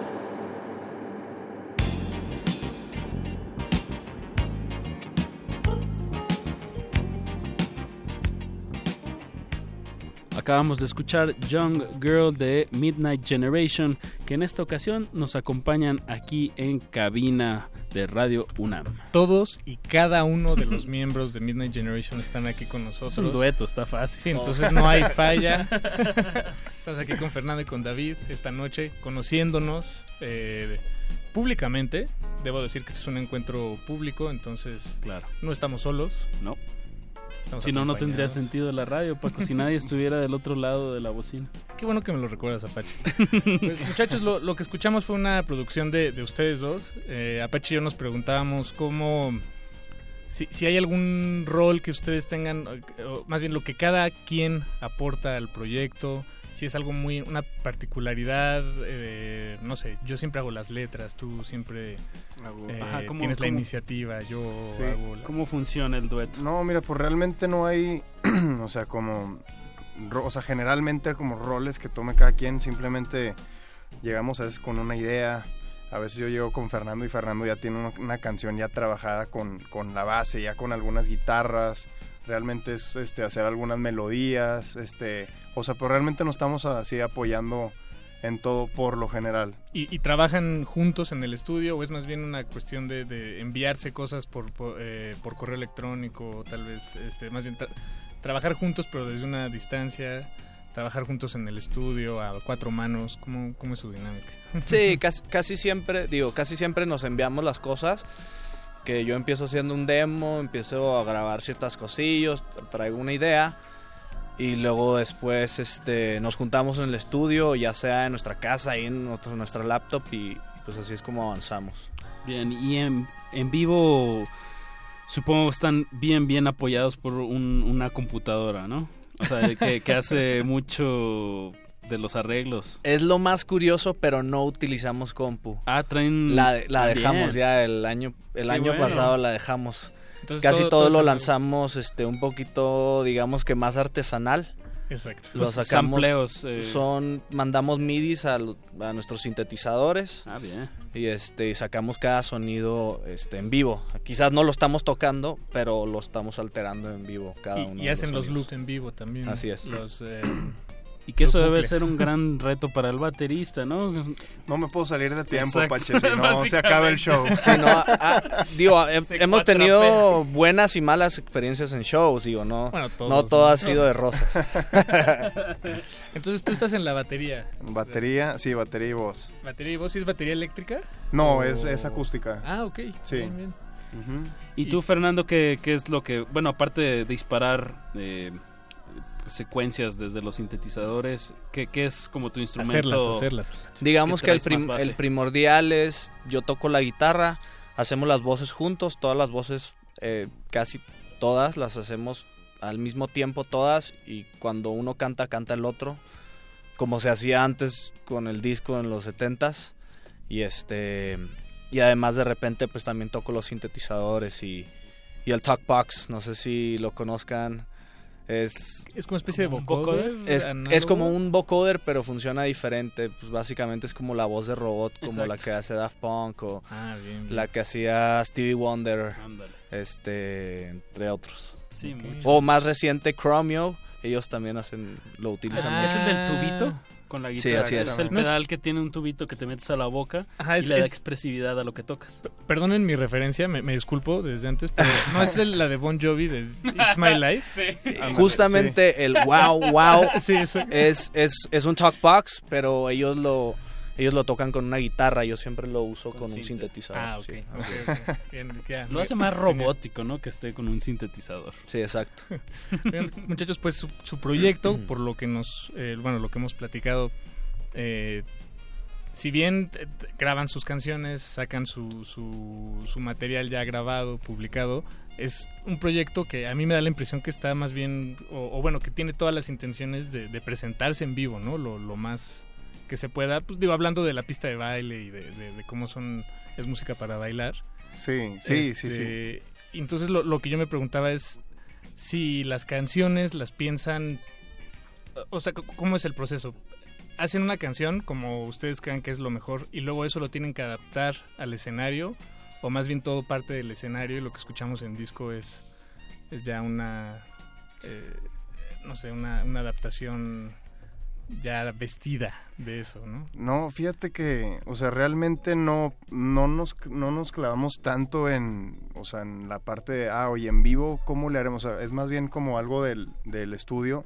Obviamente ya teniendo armada la canción, este, ya empezamos a soltar algunas ideas de, oye, en vivo en esta parte, pues se podría haber chido esto, de que una luz o algún sonidito por acá o o cosas así, pero realmente no, o sea, nos enfocamos más en que la rola en el estudio suene súper chida y que nos guste y ya después en las presentaciones en vivo, luego después de terminar un show, decimos, ah, oye, en esta parte pues estaría chido esto y lo otro, o sea, pero pues ya con la canción ya, ya terminada, ¿no? Exacto. Y justo, sí, justo todas están pensadas en el show. Eh, a la hora del show, o sea, nosotros cuando hacemos una canción queremos que la gente baile, ¿no? Sí, eso sí, claro. Que esté movido, el, que esté bueno el ambiente. Y en esta proyección hacia, hacia el público, que, que me parece un acierto como siempre tener en la mira, mínimo en la imaginación, hacia quién se está dirigiendo la música. Eh, ¿En qué, qué, foros les han funcionado o, qué toquines nos podrían platicar que, que sienten que, que, la música de Midnight Generation haya encajado así como, como anillo al dedo? Pues mira, en, realmente en, bueno en muchos donde lugares. nos lleven donde nos pongan. Donde haya sí, no, no, quería decirlo pero sí no no lo que necesitamos es que nos pongan digo nos, digo, nos encantaría estar en, en, todos lados que nos pusieran a tocar que nos dieran la oportunidad no digo obviamente eso llega con su tiempo y con el trabajo y es es, es, parte de, de de la música. Pero realmente nos ha funcionado el año pasado, no, hace ya dos años nos pusieron a tocar en el Sol Arcadia en Mérida. Ah, y, el año pasado regresamos a Mérida y no sabíamos que nos íbamos a encontrar con 800 personas queriéndonos ver a nosotros. Ah, y eso fue algo que realmente nosotros no ni lo podíamos creer. Nos trataban como, como la banda de la ciudad y nosotros no sabíamos ni siquiera qué estaba pasando. Ah, pues dejaron, una muy buena primera impresión. Exacto. en música, creo que el sonido que ustedes hacen eh, sin duda queda muy bien en la playa. Sí, fíjate que sí. Mérida. Siempre que vuelvo a escuchar las rolas, me, veo en la playa echándome una micheladita. Sí, sí, siempre, siempre como que me da esa, esa vibra. Pues, pues vayámonos a esa vibra, ¿no? Pues vayámonos a esa vibra, de acuerdo. Eh, vamos a escuchar a continuación. Para contrarrestar el frío invierno en la Ciudad de México. Sí, entonces... Sí, recuerden que el movimiento, las vibraciones, es igual a calor. Súbanle a, su, a su calentador ahí de su casa y súbanle a la, a la radio. Esto no es Enrique Iglesias, esto es... Cultivo de Hercios. La, la, la.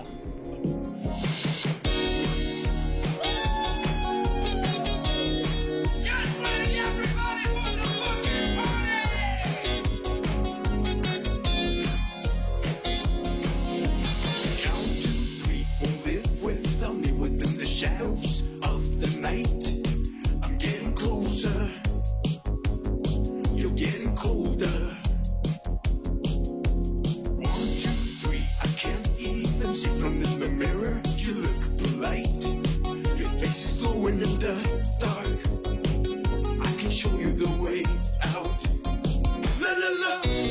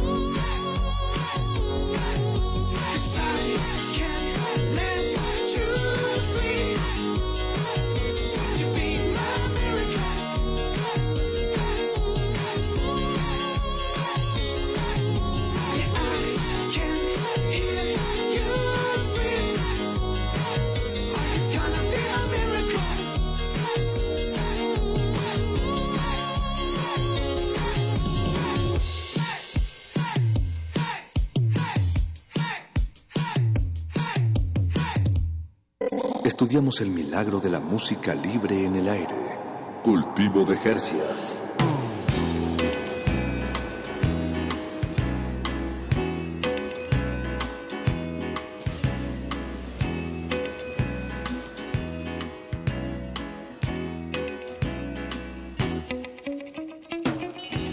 ...14 minutos para las 10 de la noche... ...en este enero 29 del 2018... ...está usted escuchando Cultivo de Hercios... Cultivo de Hercios. Exactamente. exactamente, y lo que ustedes acaban de escuchar específicamente... ...fue La La La del grupo Midnight Generation... ...que en esta ocasión nos acompañan aquí en cabina.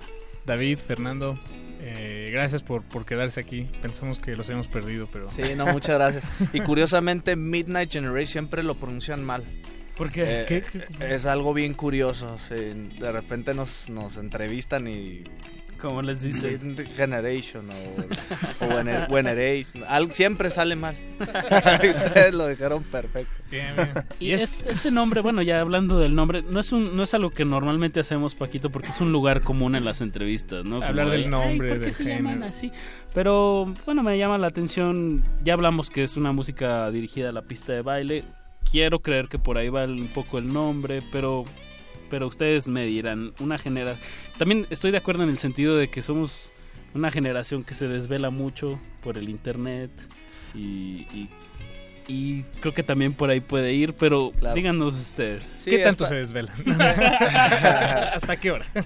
Sí, es parte, es parte de, la, de lo que queremos este, eh, inspirar con nuestra música. Digo, sabemos que a todos nos gusta ir de fiesta. Entonces, digo, regresando a la época de los años 70, que se manejaba mucho por generaciones, pues nos gustó como el nombre de ponerle la generación de la medianoche, traducido al inglés Midnight Generation.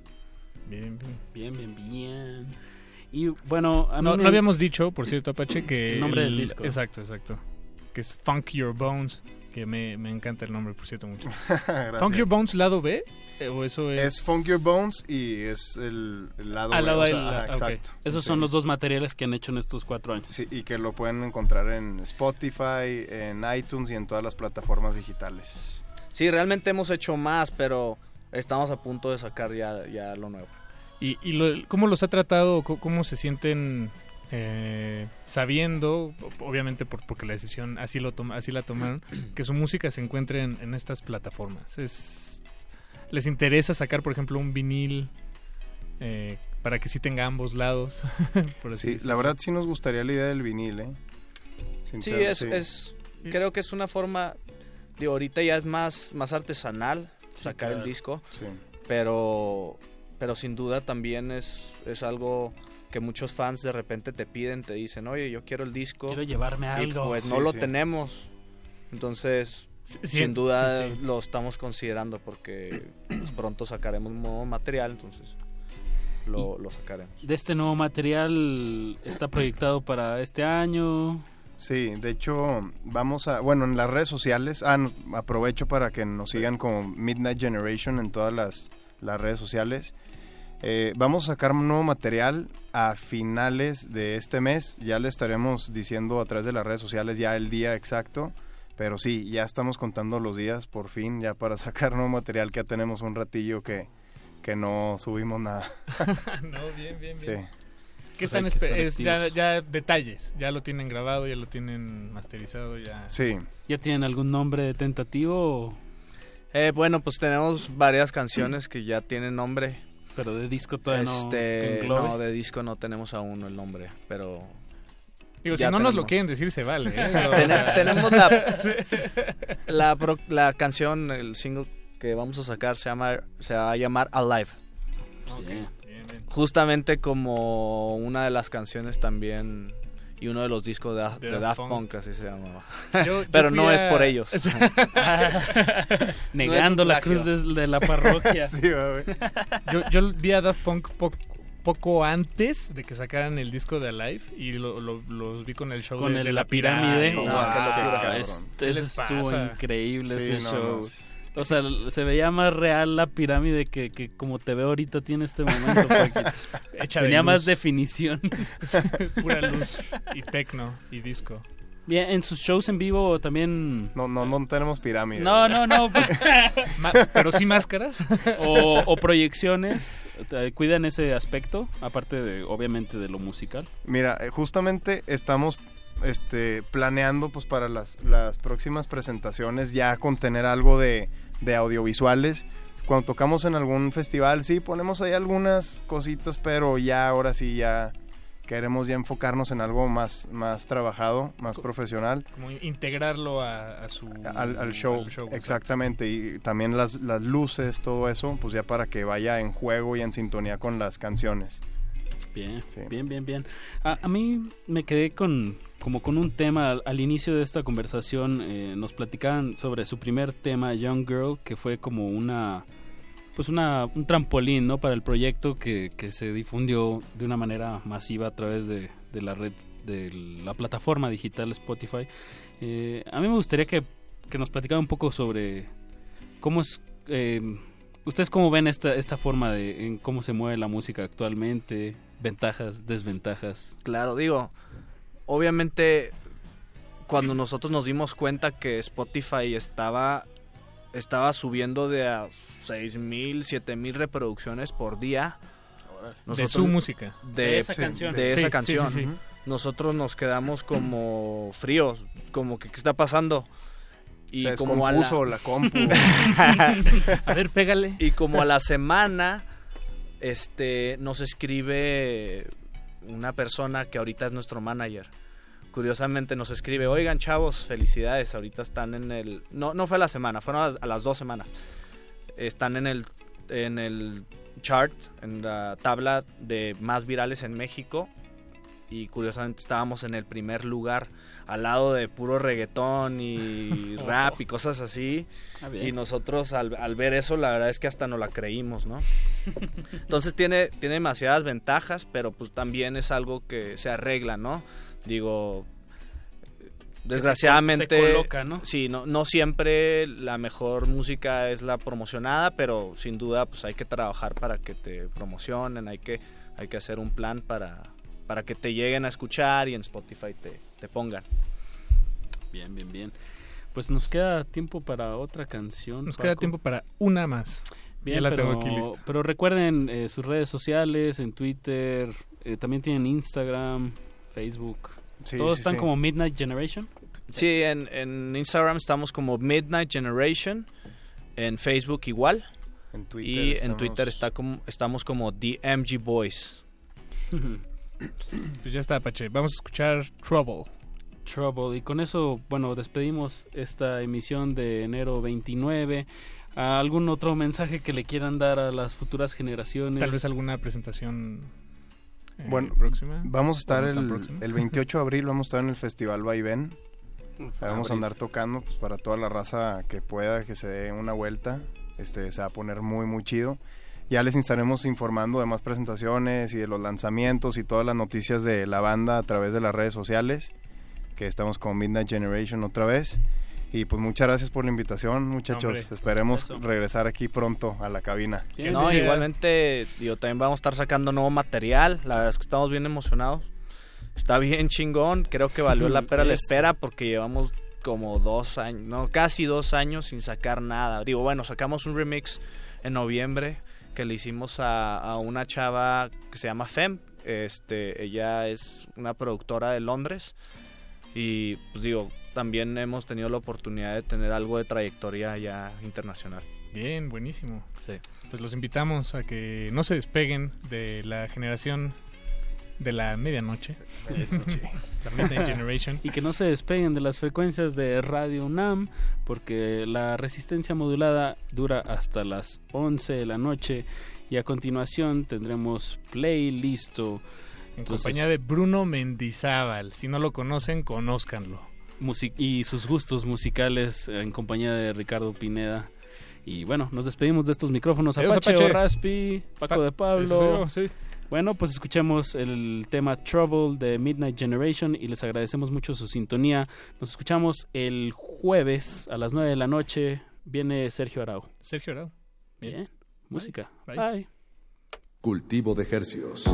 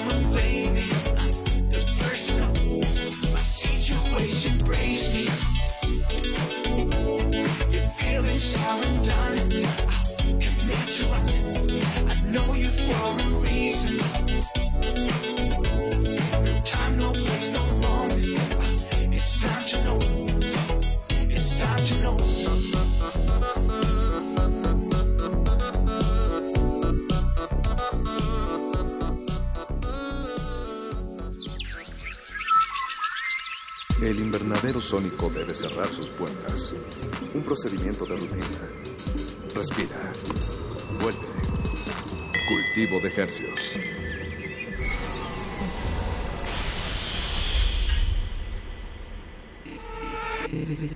Resistencia modulada. Resistencia modulada. Toma tu mochila de viaje y tu radio. Aquí está tu boleto a la expedición por la música del mundo. Mundofonías.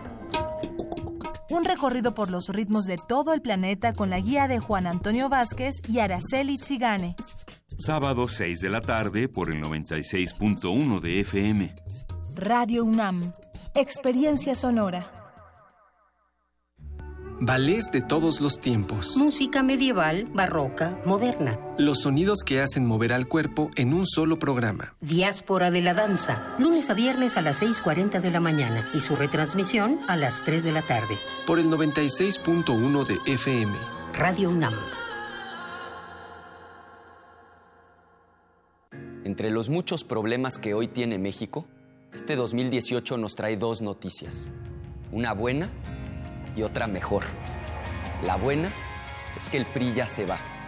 Y la mejor es que juntos vamos a construir un México nuevo, en donde sí se haga justicia y vivamos en paz. Con nuevas ideas, vamos a cambiar la historia. Ricardo Anaya, precandidato a presidente de México. PAN. El cambio inteligente. Mensaje dirigido a militantes del PAN. Durante años hemos trabajado en proteger el medio ambiente y lograr nuestras propuestas. Entendimos que protegiendo solo el medio ambiente, la otra mitad, la de tus necesidades básicas como tu economía y seguridad, requieren de mayor atención y mejores resultados. Soy José Antonio Amid, precandidato del Partido Verde a la presidencia. Soy un ciudadano sin militancia política y un servidor público con experiencia. Militantes verdes, apóyenme la votación interna y cuidemos juntos el ambiente entero de nuestro país. Partido Verde, dirigido a los tres tipos de afiliados del Partido Verde Ecologista de México e integrantes de su Consejo Político Nacional. ¿Deseas vender, arrendar, enajenar o proporcionar bienes o servicios a los partidos políticos o bien a las personas que participan por la elección de un cargo popular? Sabes que por ley debes inscribirte en el Registro Nacional de Proveedores que administra el Instituto Nacional Electoral y que si ya estás inscrito debes refrendar tu registro durante el mes de febrero. Con esta y otras medidas organizaremos las elecciones más grandes, fiscalizadas y transparentes de la historia. Para mayor información consulta INE.mx. Instituto Nacional Electoral, INE. Te invitamos al curso La igualdad en el centro del desarrollo sostenible. El impacto del cambio climático también es asimétrico. Es cierto que no reconoce fronteras, el impacto sí está llegando más fuerte a las zonas más pobres. Imparte la doctora Alicia Bárcena. Sala Carlos Chávez del Centro Cultural Universitario. Los días 14 y 15 de febrero de las 12 a las 14 horas. Informes al 5622-7070, 5622-6605 o en www.grandesmaestros.unam.mx. El cupo es limitado. Inscríbete ya. Invita al programa Grandes Maestros de Cultura UNAM.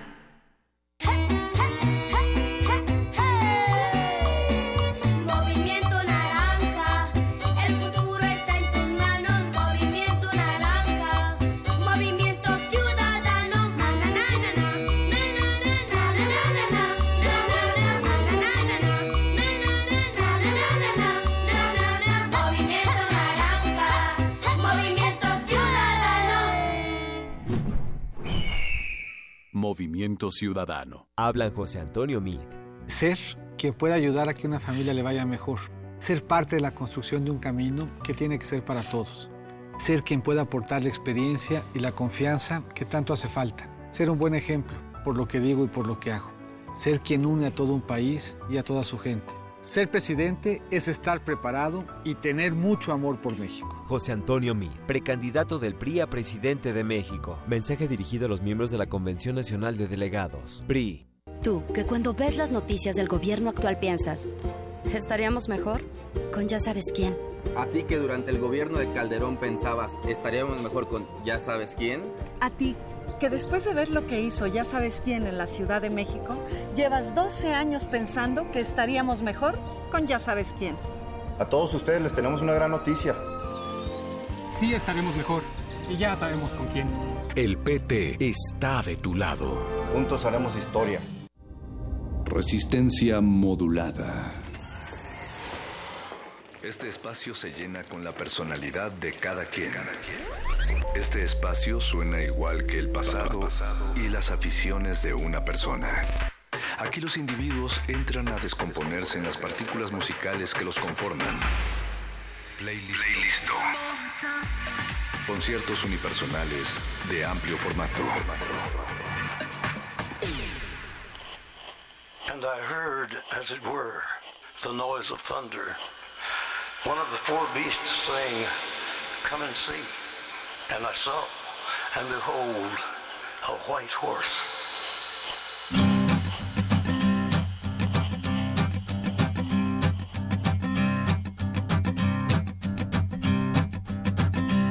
There's a man going round taking names, and he decides who to free and who to blame. Everybody won't be treated all the same. There'll be a golden ladder reaching down when the man comes around. The hairs on your arm will stand up at the terror in each sip and in each sup. Will you partake of that last offered cup or disappear into the potter's ground when the man comes around? Hear the trumpets, hear the pipers. One hundred million angels singing. Multitudes are marching to the big kettle drum. Voices calling, voices crying. Some are born and some are dying. It's Alpha and Omega's kingdom come. And the whirlwind is in the thorn tree. The virgins are all trimming their wicks. The whirlwind is in the thorn tree. It's hard for thee to kick against the pricks. Till Armageddon, no shalom, no shalom. Then the father hen will call his chickens home. The wise men will bow down before the throne. And at his feet they'll cast their golden crowns.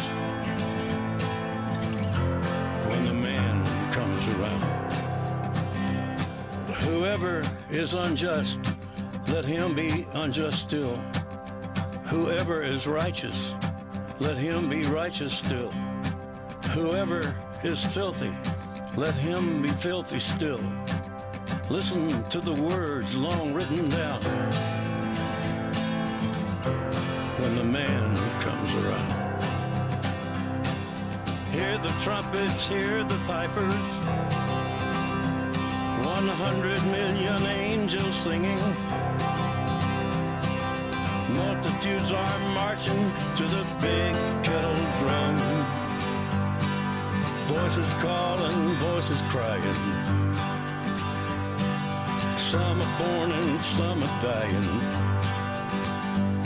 It's Alpha and Omega's kingdom come. And the whirlwind is in the thorn tree. Virgins are all trimming their wicks. The whirlwind is in the thorn tree. It's hard for thee to kick against the pricks. In measured hundredweight and penny pound.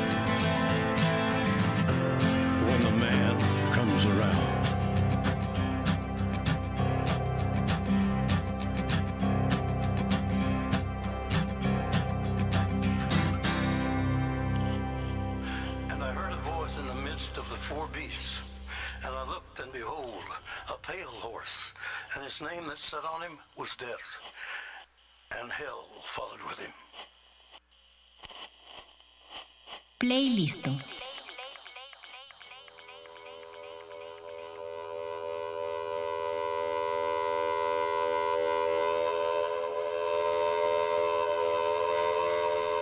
Y siendo las 22 horas con 10 minutos del 29 de enero de 2018, damos la bienvenida una vez más a Playlisto.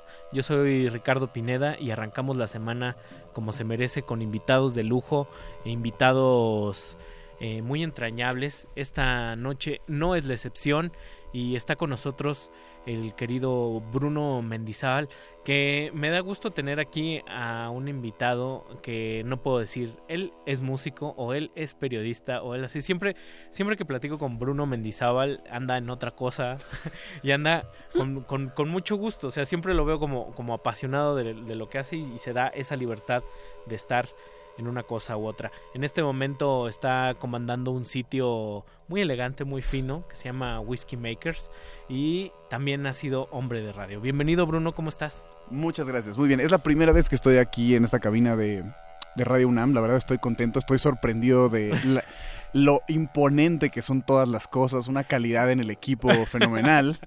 Y una calidad en los invitados Bueno. también. Yo, lo- bueno, yo llevaba mucho tiempo queriendo venir a tu programa, Ricardo. Bueno, eso es una de, de, las- de los grandes enigmas. Eh, ¿Por qué casi tres años de resistencia modulada y tú no habías venido por acá? Bueno, pero siempre hay un momento para todas las cosas. Creo que, bueno, a mí me inspiró mucho el playlist que tuvieron hace, ¿qué habrá sido? Como un par de meses, que era de música apocalíptica, ¿no? Eh, y justo, bueno, de eso se trataba mi programa. Yo tenía un programa que se llamaba Bunker. Eh, ya, ahí me, me escucho bien. Eh, no, más bien sepárate tantito una cuarta Ok. para que no popee. Ahí Va, estamos. bien. perfecto. Pues era un programa que se trataba básicamente de música para esperar el apocalipsis. Y después de algunos años, porque era mucha electrónica, mucho dubstep, mucho noise, y al principio pensé que íbamos a irnos por ahí, pero creo que en realidad creo que quiero irme más profundo a la verdadera raíz del sentimiento apocalíptico, que es la fantasía cristiana de acabar con todo y con todos, como la última tiranía. Qué denso, o sea, sí te, sí te das cuenta que es inicio de año, que es enero.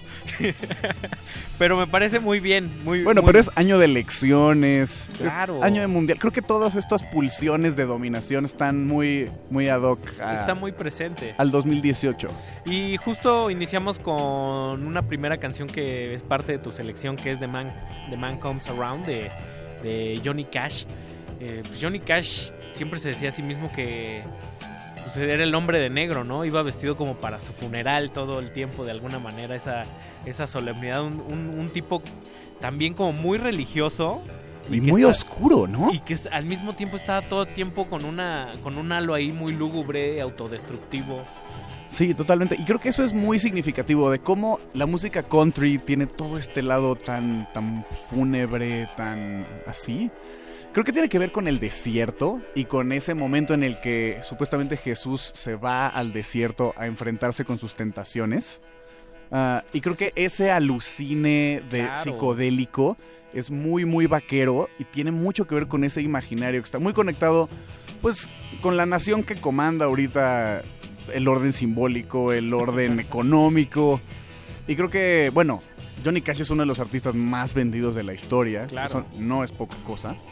Y bueno, pues por ahí nos abrimos la puerta a todas las religiones mesiánicas, semíticas, el judaísmo, el cristianismo. O sea, y creo que, bueno, es buen momento también para tirar y presentar la siguiente canción, que es de un artista eh, que se llama David Eugene Edwards. Eh, es una banda que se llama Woven Hand, que le abrieron a Swans. Y tiene también, ellos son, o sea, verdaderamente cristianos. Toda, su- todo su rollo va completamente por ahí. Y esta es su canción más popular y curiosamente es de las pocas que es muy, muy oscura, ¿no? Entonces, si quieren, La disparamos por ahí y pues, Ujú. Blank Angels que nos visitaron como por tercera o cuarta ocasión a finales del año pasado en uno de esos conciertos pues, psicodelia, rock, guitarras, así súper brutal, ¿no? Sí, sí, total. Pues está sonando la rola por ahí. Pues ahí vámonos, ¿no? Vámonos. ¿Qué te parece? Bye.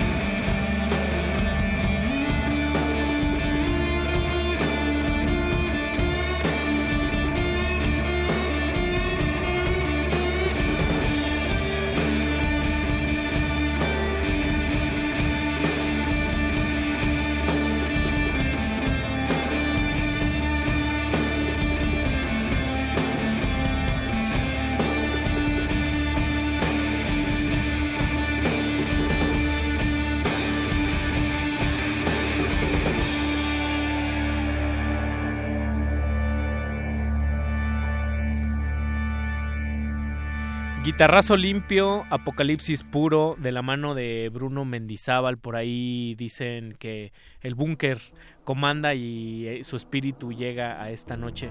Para quienes nos están sintonizando y no saben muy bien y todavía no les sale barba, ¿qué era el búnker, querido Bruno? Pues. Pequeño Bunker- paréntesis. ahí. Bueno, Bunker era un programa que exploraba música difícil de radiar, ¿no? O sea, como los bordes de lo radiable. Y hacíamos mucho guitarrazo, mucha electrónica experimental. Eh, era como un programa miércoles 10 de la noche, 90.9.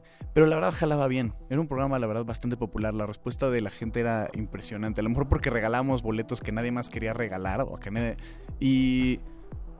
Y pues, bueno, tocamos muchas cosas, pero el espíritu verdadero y de donde venía como toda la idea era de gente paranoica y música paranoica, música paranoica para gente que está fantaseando con el fin del mundo, ¿no? Y Pues, entonces, ajá, pues justo- cuando hiciste ese playlist me dieron muchas ganas como de reexplorar eso, pero desde un ángulo un poquito más clavado, tal vez. Y pues justo, los lunes son unos de esos días como muy propicios en los que, en los que piensas en ese tipo de cosas. Y también mandamos un saludo a Ángel, Ángel Cortés, quien nos echó un telefonazo hace ratito y, y dijo que si de alguna manera William Basinski entraba como en esta onda desértico, postapocalíptico. ¿Tú qué Pues, opinas? Yo siento que Basinski es súper... mm, A mí de repente es, es- es más acuoso. es muy espiritual. O sea, yo creo que en todo caso habría que irnos por Murkov, pero los dos se me hacen música de la vida. O sea, Murkov es música del desierto, según él, aunque para mí también es acuoso, como dices. Pero yo siento que ellos dos y que en general el ambiente es música mucho más de una apertura, no hay tanta violencia. Sí, no. Y Eh, aquí- Difícilmente en- encuentras un ambiente como muy oscuro, ¿no? Sí, O sea, o sea, sí hay, pero es ya como Kreng, como cosas ya... Pierde, pierde su cosa ambient. O sea, Sí, como es que más hasta, noise. hasta, hasta te da como cosa decir que es ambient, ¿no? Sí, totalmente. De alguna, de alguna manera. Oye, Bruno, pues, pues agarramos bien la, la guitarra y, y me recordaste con este pasaje de Cristo yendo a, a, a curtirse al, al desierto con la última tentación de Cristo, que es como, como que sí lo, sí lo refleja bien, que regresa ya como endiablado, ¿no? Así con hacha. O sea, llega desencantado un poco de todas esas cosas que le habían contado. No todo era amor. Y ahora agarra la, el hacha y va a cortar el árbol de la vida para que ya no haya esperanza entre los hombres. Y eso es muy fuerte. Sí, y también creo que viene mucho a la onda como este, esta onda psicodélica, donde se ensamblan muchísimo todas las religiones, ¿no? Eh, pero la experiencia estar en el desierto muchas veces, no sé si es porque vivimos en México y la asociamos con el peyote, pero creo que en todos los imaginarios del desierto, a lo mejor es por la falta de estímulo, por la absoluta oscuridad, pero como todas estas plantas, estos patrones, se vuelven una cosa de ultra mal viaje, como nocturno, ¿no? De alguna manera también el- la percepción del tiempo se altera totalmente con el, con el clima. O sea, caminas, caminas, no llegas a ningún lado. Pura No hay- no hay sí, agua. No hay agua. Creo que eso es principalmente el asunto, ¿no? Sí. Y bueno, pusimos dos rolas eh, que justamente tocan mucho como ese imaginario de. ¿Cómo se llama este festival de Austin? El Austin Psych Fest. El Austin que, que tuvo. Ah, ahora se llama Le- Levitation. También hicieron como un crossover ahí que les fue muy mal hace un par de años que tuvieron que cancelar. Pero ahora es el, el Levitation. Que siempre está Black Angels. No sé por qué siempre veo Black Angels. Es ahí. que están capitaneando ese rollo muy, muy bien. Es como Earth, pero un poco más digerible, más expansivo, más potente. Siento que, que le sale muy bien. Y justamente esa rola que creo que es la más famosa, es muy icónica. Creo que me estoy pasando de fresa ahora. pero se llama Young Men Dead. Y es una rola sobre niños yéndose a la guerra, a morirse en la noche. Es como un sacrificio al dios del dinero. O sea, eso es la guerra gringa, ¿no? Claro. O sea, activar la economía a través de un acto, o sea, ya va mucho más lejos que cualquier fantasía de los aztecas de sacrificar decenas. O sea, es que mueran miles, ¿no? Como esta sed de sangre sin fin. Es una cosa extrañamente también muy católica, como ese deseo de que todo se acabe y todo se termine finalmente, para que solo... que también es una fantasía como muy tiránica. Sí, sí, sí. El famoso que hay gente que también le gusta ver arder el, el- mundo nada más por el simple placer de, de a ver qué pasa, ¿no? Déjame bajar el switch a ver qué sucede si sí, si sí se pone como toda la gente dice. En, la psicología ahorita me recordaste que, que hay una...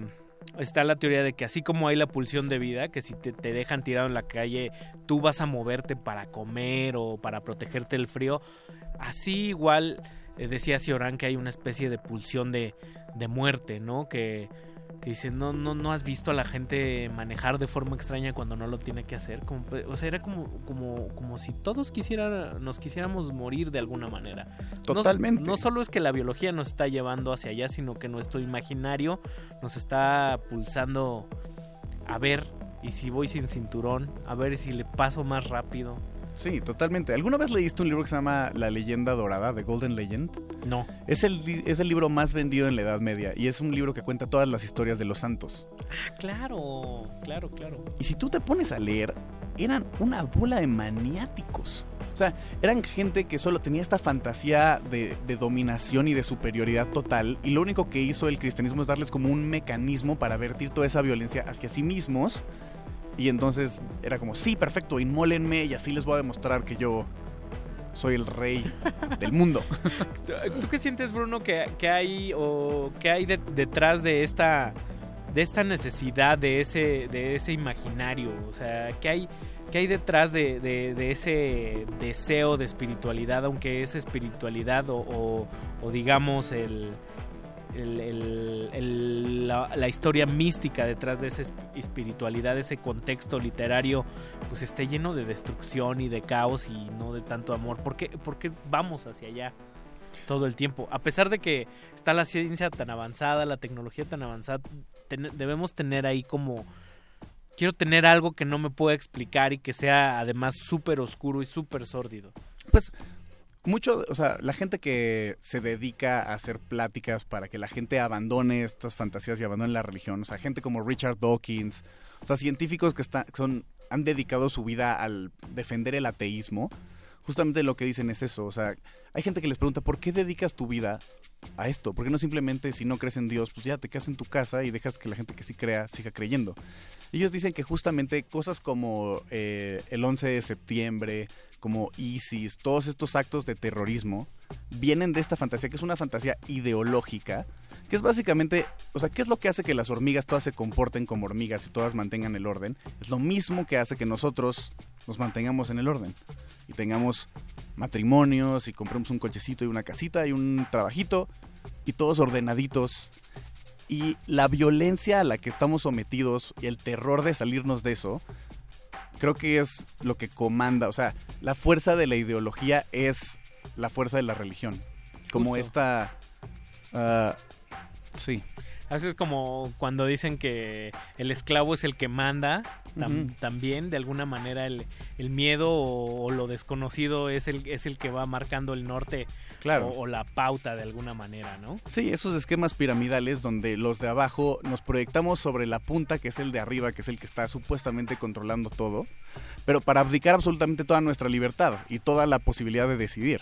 Claro. Sí. Estábamos hablando de True Detective, que es esta serie donde sale eh, Matthew McConaughey y... ¿Cómo se llama? Bueno, son dos personajes increíbles y tienen una serie de diálogos justamente que van muy por la onda de Cioran, eh, muy por la onda de... ¿Quién más dirías? Bueno, un poco de, también de Richard Dawkins. Y todo es cuestionar cómo si la religión no es en realidad un... como un virus del lenguaje que es como prácticamente como una adicción, que también lo platicábamos, o sea, es esto que rápidamente, bueno, si tienes un alcohólico, le pones este imaginario ultra cruel de un dios que está clavado en unos palos, sangrando, llorando, viendo hacia el cielo, y entre todo este estímulo y todas estas fantasías, rápidamente puede sustituir su adicción al alcohol, o su adicción al crack o lo que sea, por la adicción a la religión y a todo este todo este goce, es muy es muy erótico. Claro, hablábamos también fuera del micrófono que la música tiene mucho de esto, ¿no? Así como el cine tiene su parte muy perversa que es una suerte de voyeur o el teatro que es asomarte a la vida de- del otro, un pequeño ensayito ahí. El, el sueño mismo es un ensayo de la muerte también. Pues sí. pro- profecías autocumplidas. Claro, todos los contenidos son algo que te llevan a sentir cosas que otros sintieron, como de alguna forma obedecer, ¿no? Como es lo único que queremos, obedecer. No queremos imaginar, no queremos decidir por nosotros mismos, nada más quieres que alguien te diga cómo sentirte, qué imaginar, y por eso consumimos tanto entretenimiento y tanto contenido todo el tiempo. Qué horrible se oye. pues vamos con este que el foco nos diga y el, y el reloj nos diga lo que hay que hacer, que es poner otro bloque, otro mazazo de, de tu selección, que es Vamos a poner algo de The Handsome Family, que es justamente una, la canción con la que abre esta serie de True Detective. muy vaquerito. todo. Muy, muy vaquera. Están escuchando Playlisto en 96.1 de su FM. Bruno Mendizábal comanda la noche. Vámonos.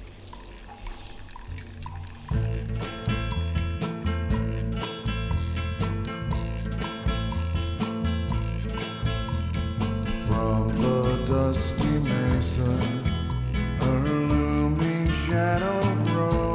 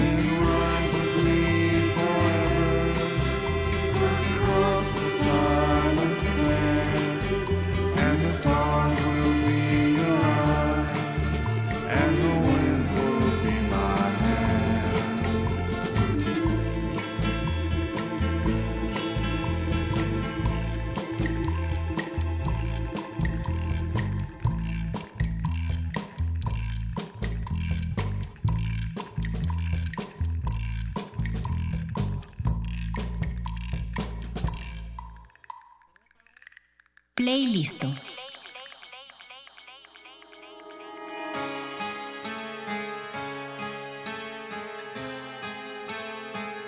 If, if by any chance you would make a mistake to try to come in and take any one of us, we will not let you. You will die. You will have to take anybody over all of our dead bodies. Love's the only weapon. Shit! Bullshit! Martin Luther King died with love. Talking about something he couldn't even understand sometimes. Generalized love. He never even backed it up. He shut down. Bullshit. Love is the only weapon with which I got to fight. I got a hell of a lot of weapons to fight. I got my claws. I got compasses. I got guns. I got dynamite.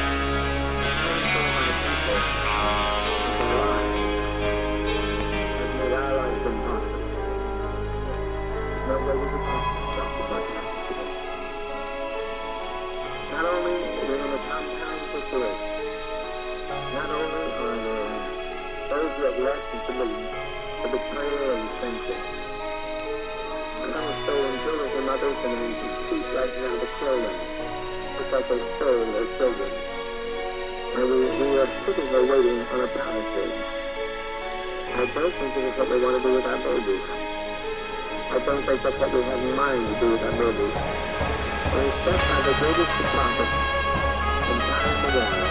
No man lays my life to me, I lay my life down. You know, the, the scripture in one so with the prophets and the resurrection is going to make a difference. All those things. All those things are the promise of the Lord so good. The chance to you is just so. The chance to God with Jesus so that I inspiring to us.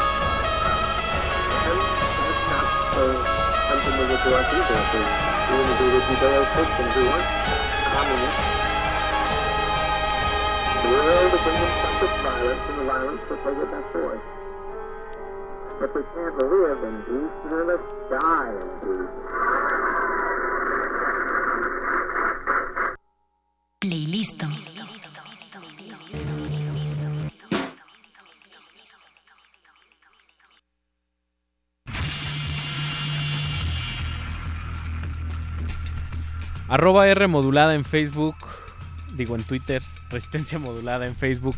Bruno Mendizábal recetando gente que revierte estos corralitos que, que nos que históricamente nos ponemos pues para bien vivir de alguna manera para que no nos gane la ansiedad o nos dé bruxismo o, nos volvamos locos, ¿no? o podamos cambiar un poco el orden simbólico, que, o sea, eso nos protege a nuestra especie, ¿no? O sea, como el hecho de que todo el mundo esté ordenado nos garantiza como cierta supervivencia y creo que eso es lo que es como, o sea, por eso seguimos obedeciendo, de alguna forma, esa es la fuerza de la ideología.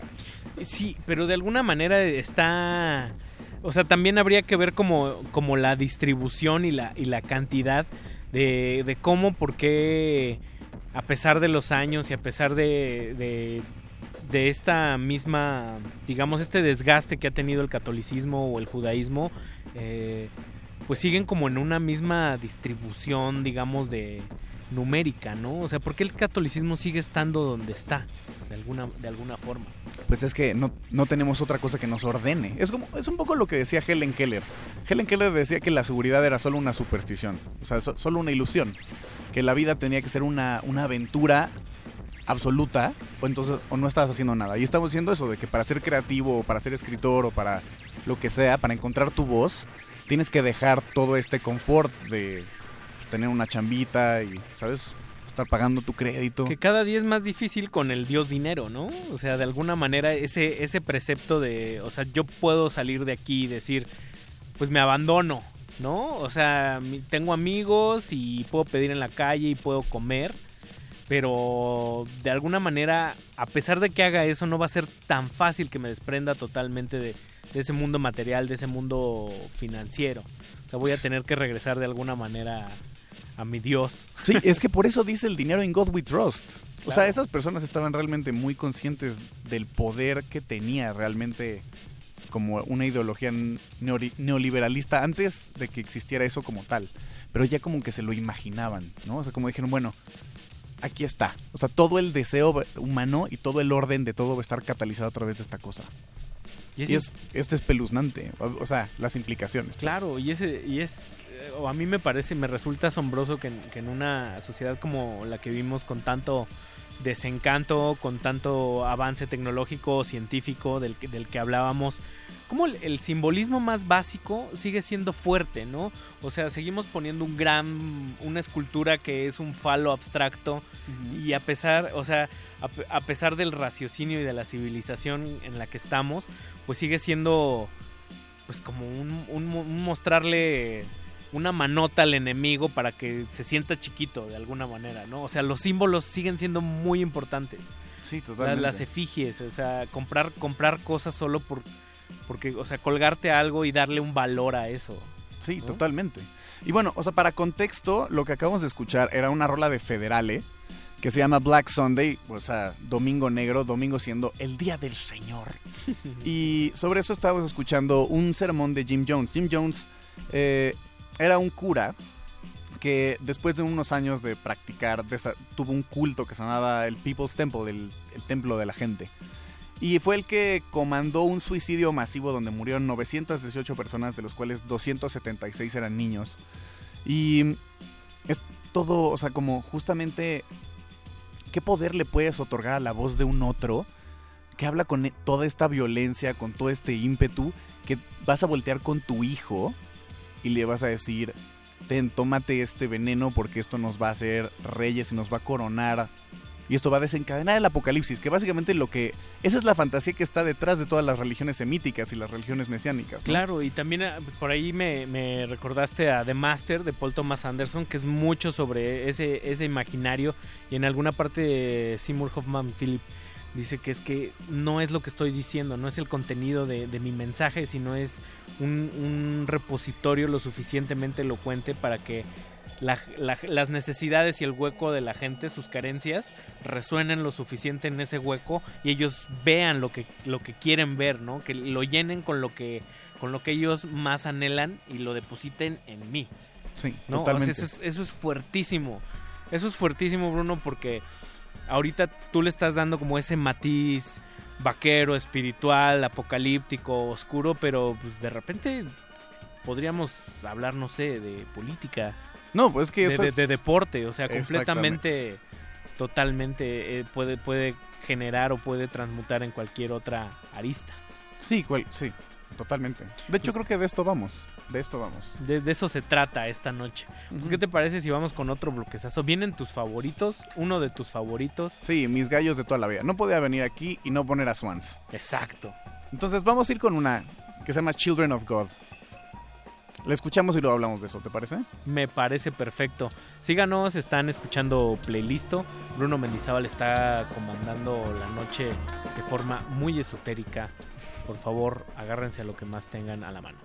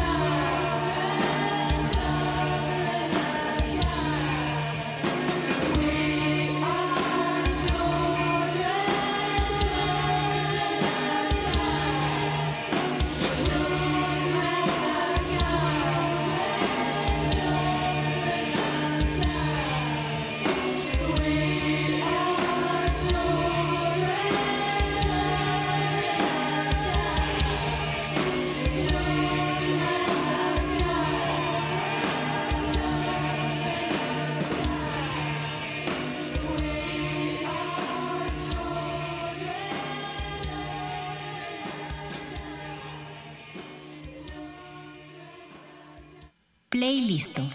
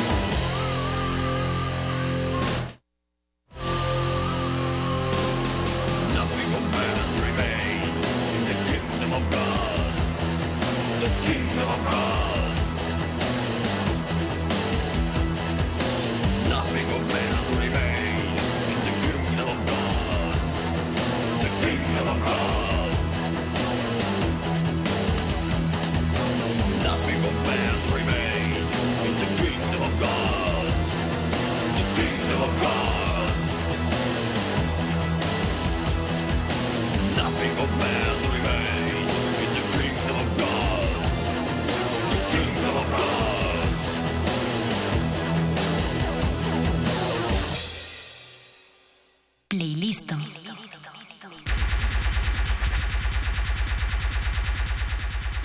Bruno Mendizábal abusando de la frecuencia modulada de forma oscura y apocalíptica aquí en Resistencia Modulada.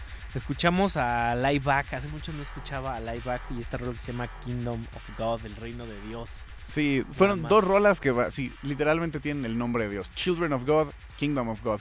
Swans y Lieback, dos cosas muy horribles, muy increíbles, muy adolescentes también de alguna forma. Sí, y, pero Swans de alguna manera explora esa esa belleza del horrible y de lo, del oscuro, pero en Lieback no, no veo esa exploración estética, o sea, es machaca, machaca. Pues es puro, es, es la imagen del totalitarismo en música, ¿no? Un poco como lo que hace Rammstein también, bien decías de alguna forma, pero hecho de una forma mucho más chida y desde un lugar más chido, ¿no? Oye, pero lo chido es que hayas venido a darte un rol en lunes, en horario de adulto, y a tocar estos temas.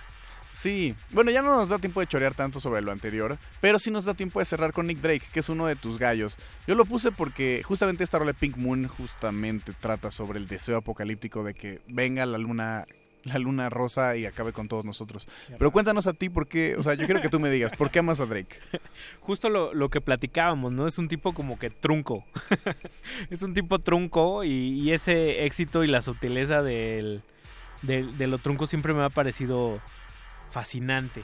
O sea, cómo, cómo la- las cosas desde el fracaso perviven o, o- o se mantienen. O sea, me parece, sí es muy romántico, sí es muy adolescente de alguna forma, pero es apostar siempre por el caballo perdedor es, es- me parece la mejor de las opciones. Sí, Es, es como, bueno, es parecido a Kurt Cobain, ¿no? Un tipo Sí. que lo único que quería era fracasar en la vida y Kurt Cobain todavía le da una vuelta más de que no ni siquiera puede fracasar como él quiere fracasar y entonces su éxito lo derrota.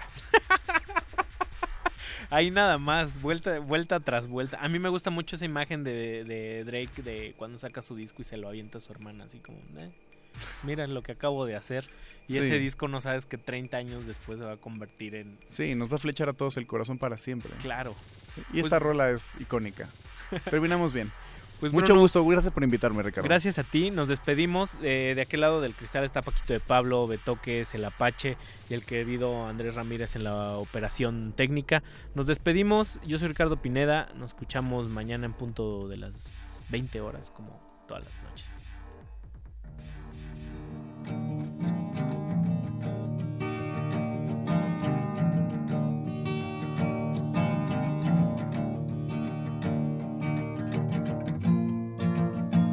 saw it written and I saw it say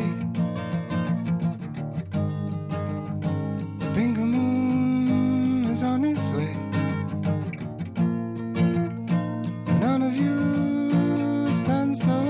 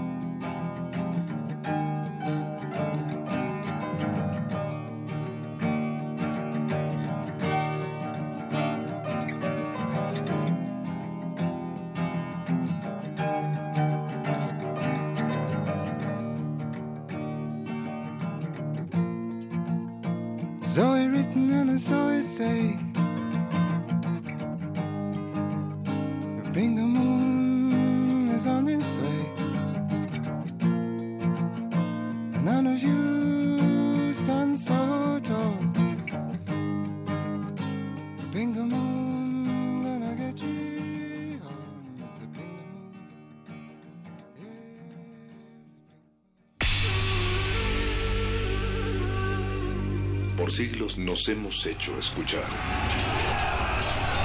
Nacimos como parte de esa inmensa mayoría.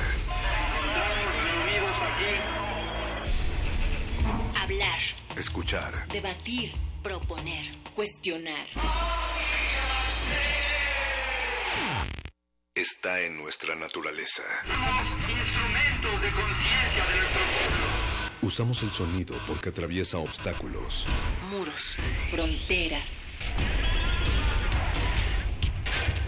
Nosotros somos la resistencia.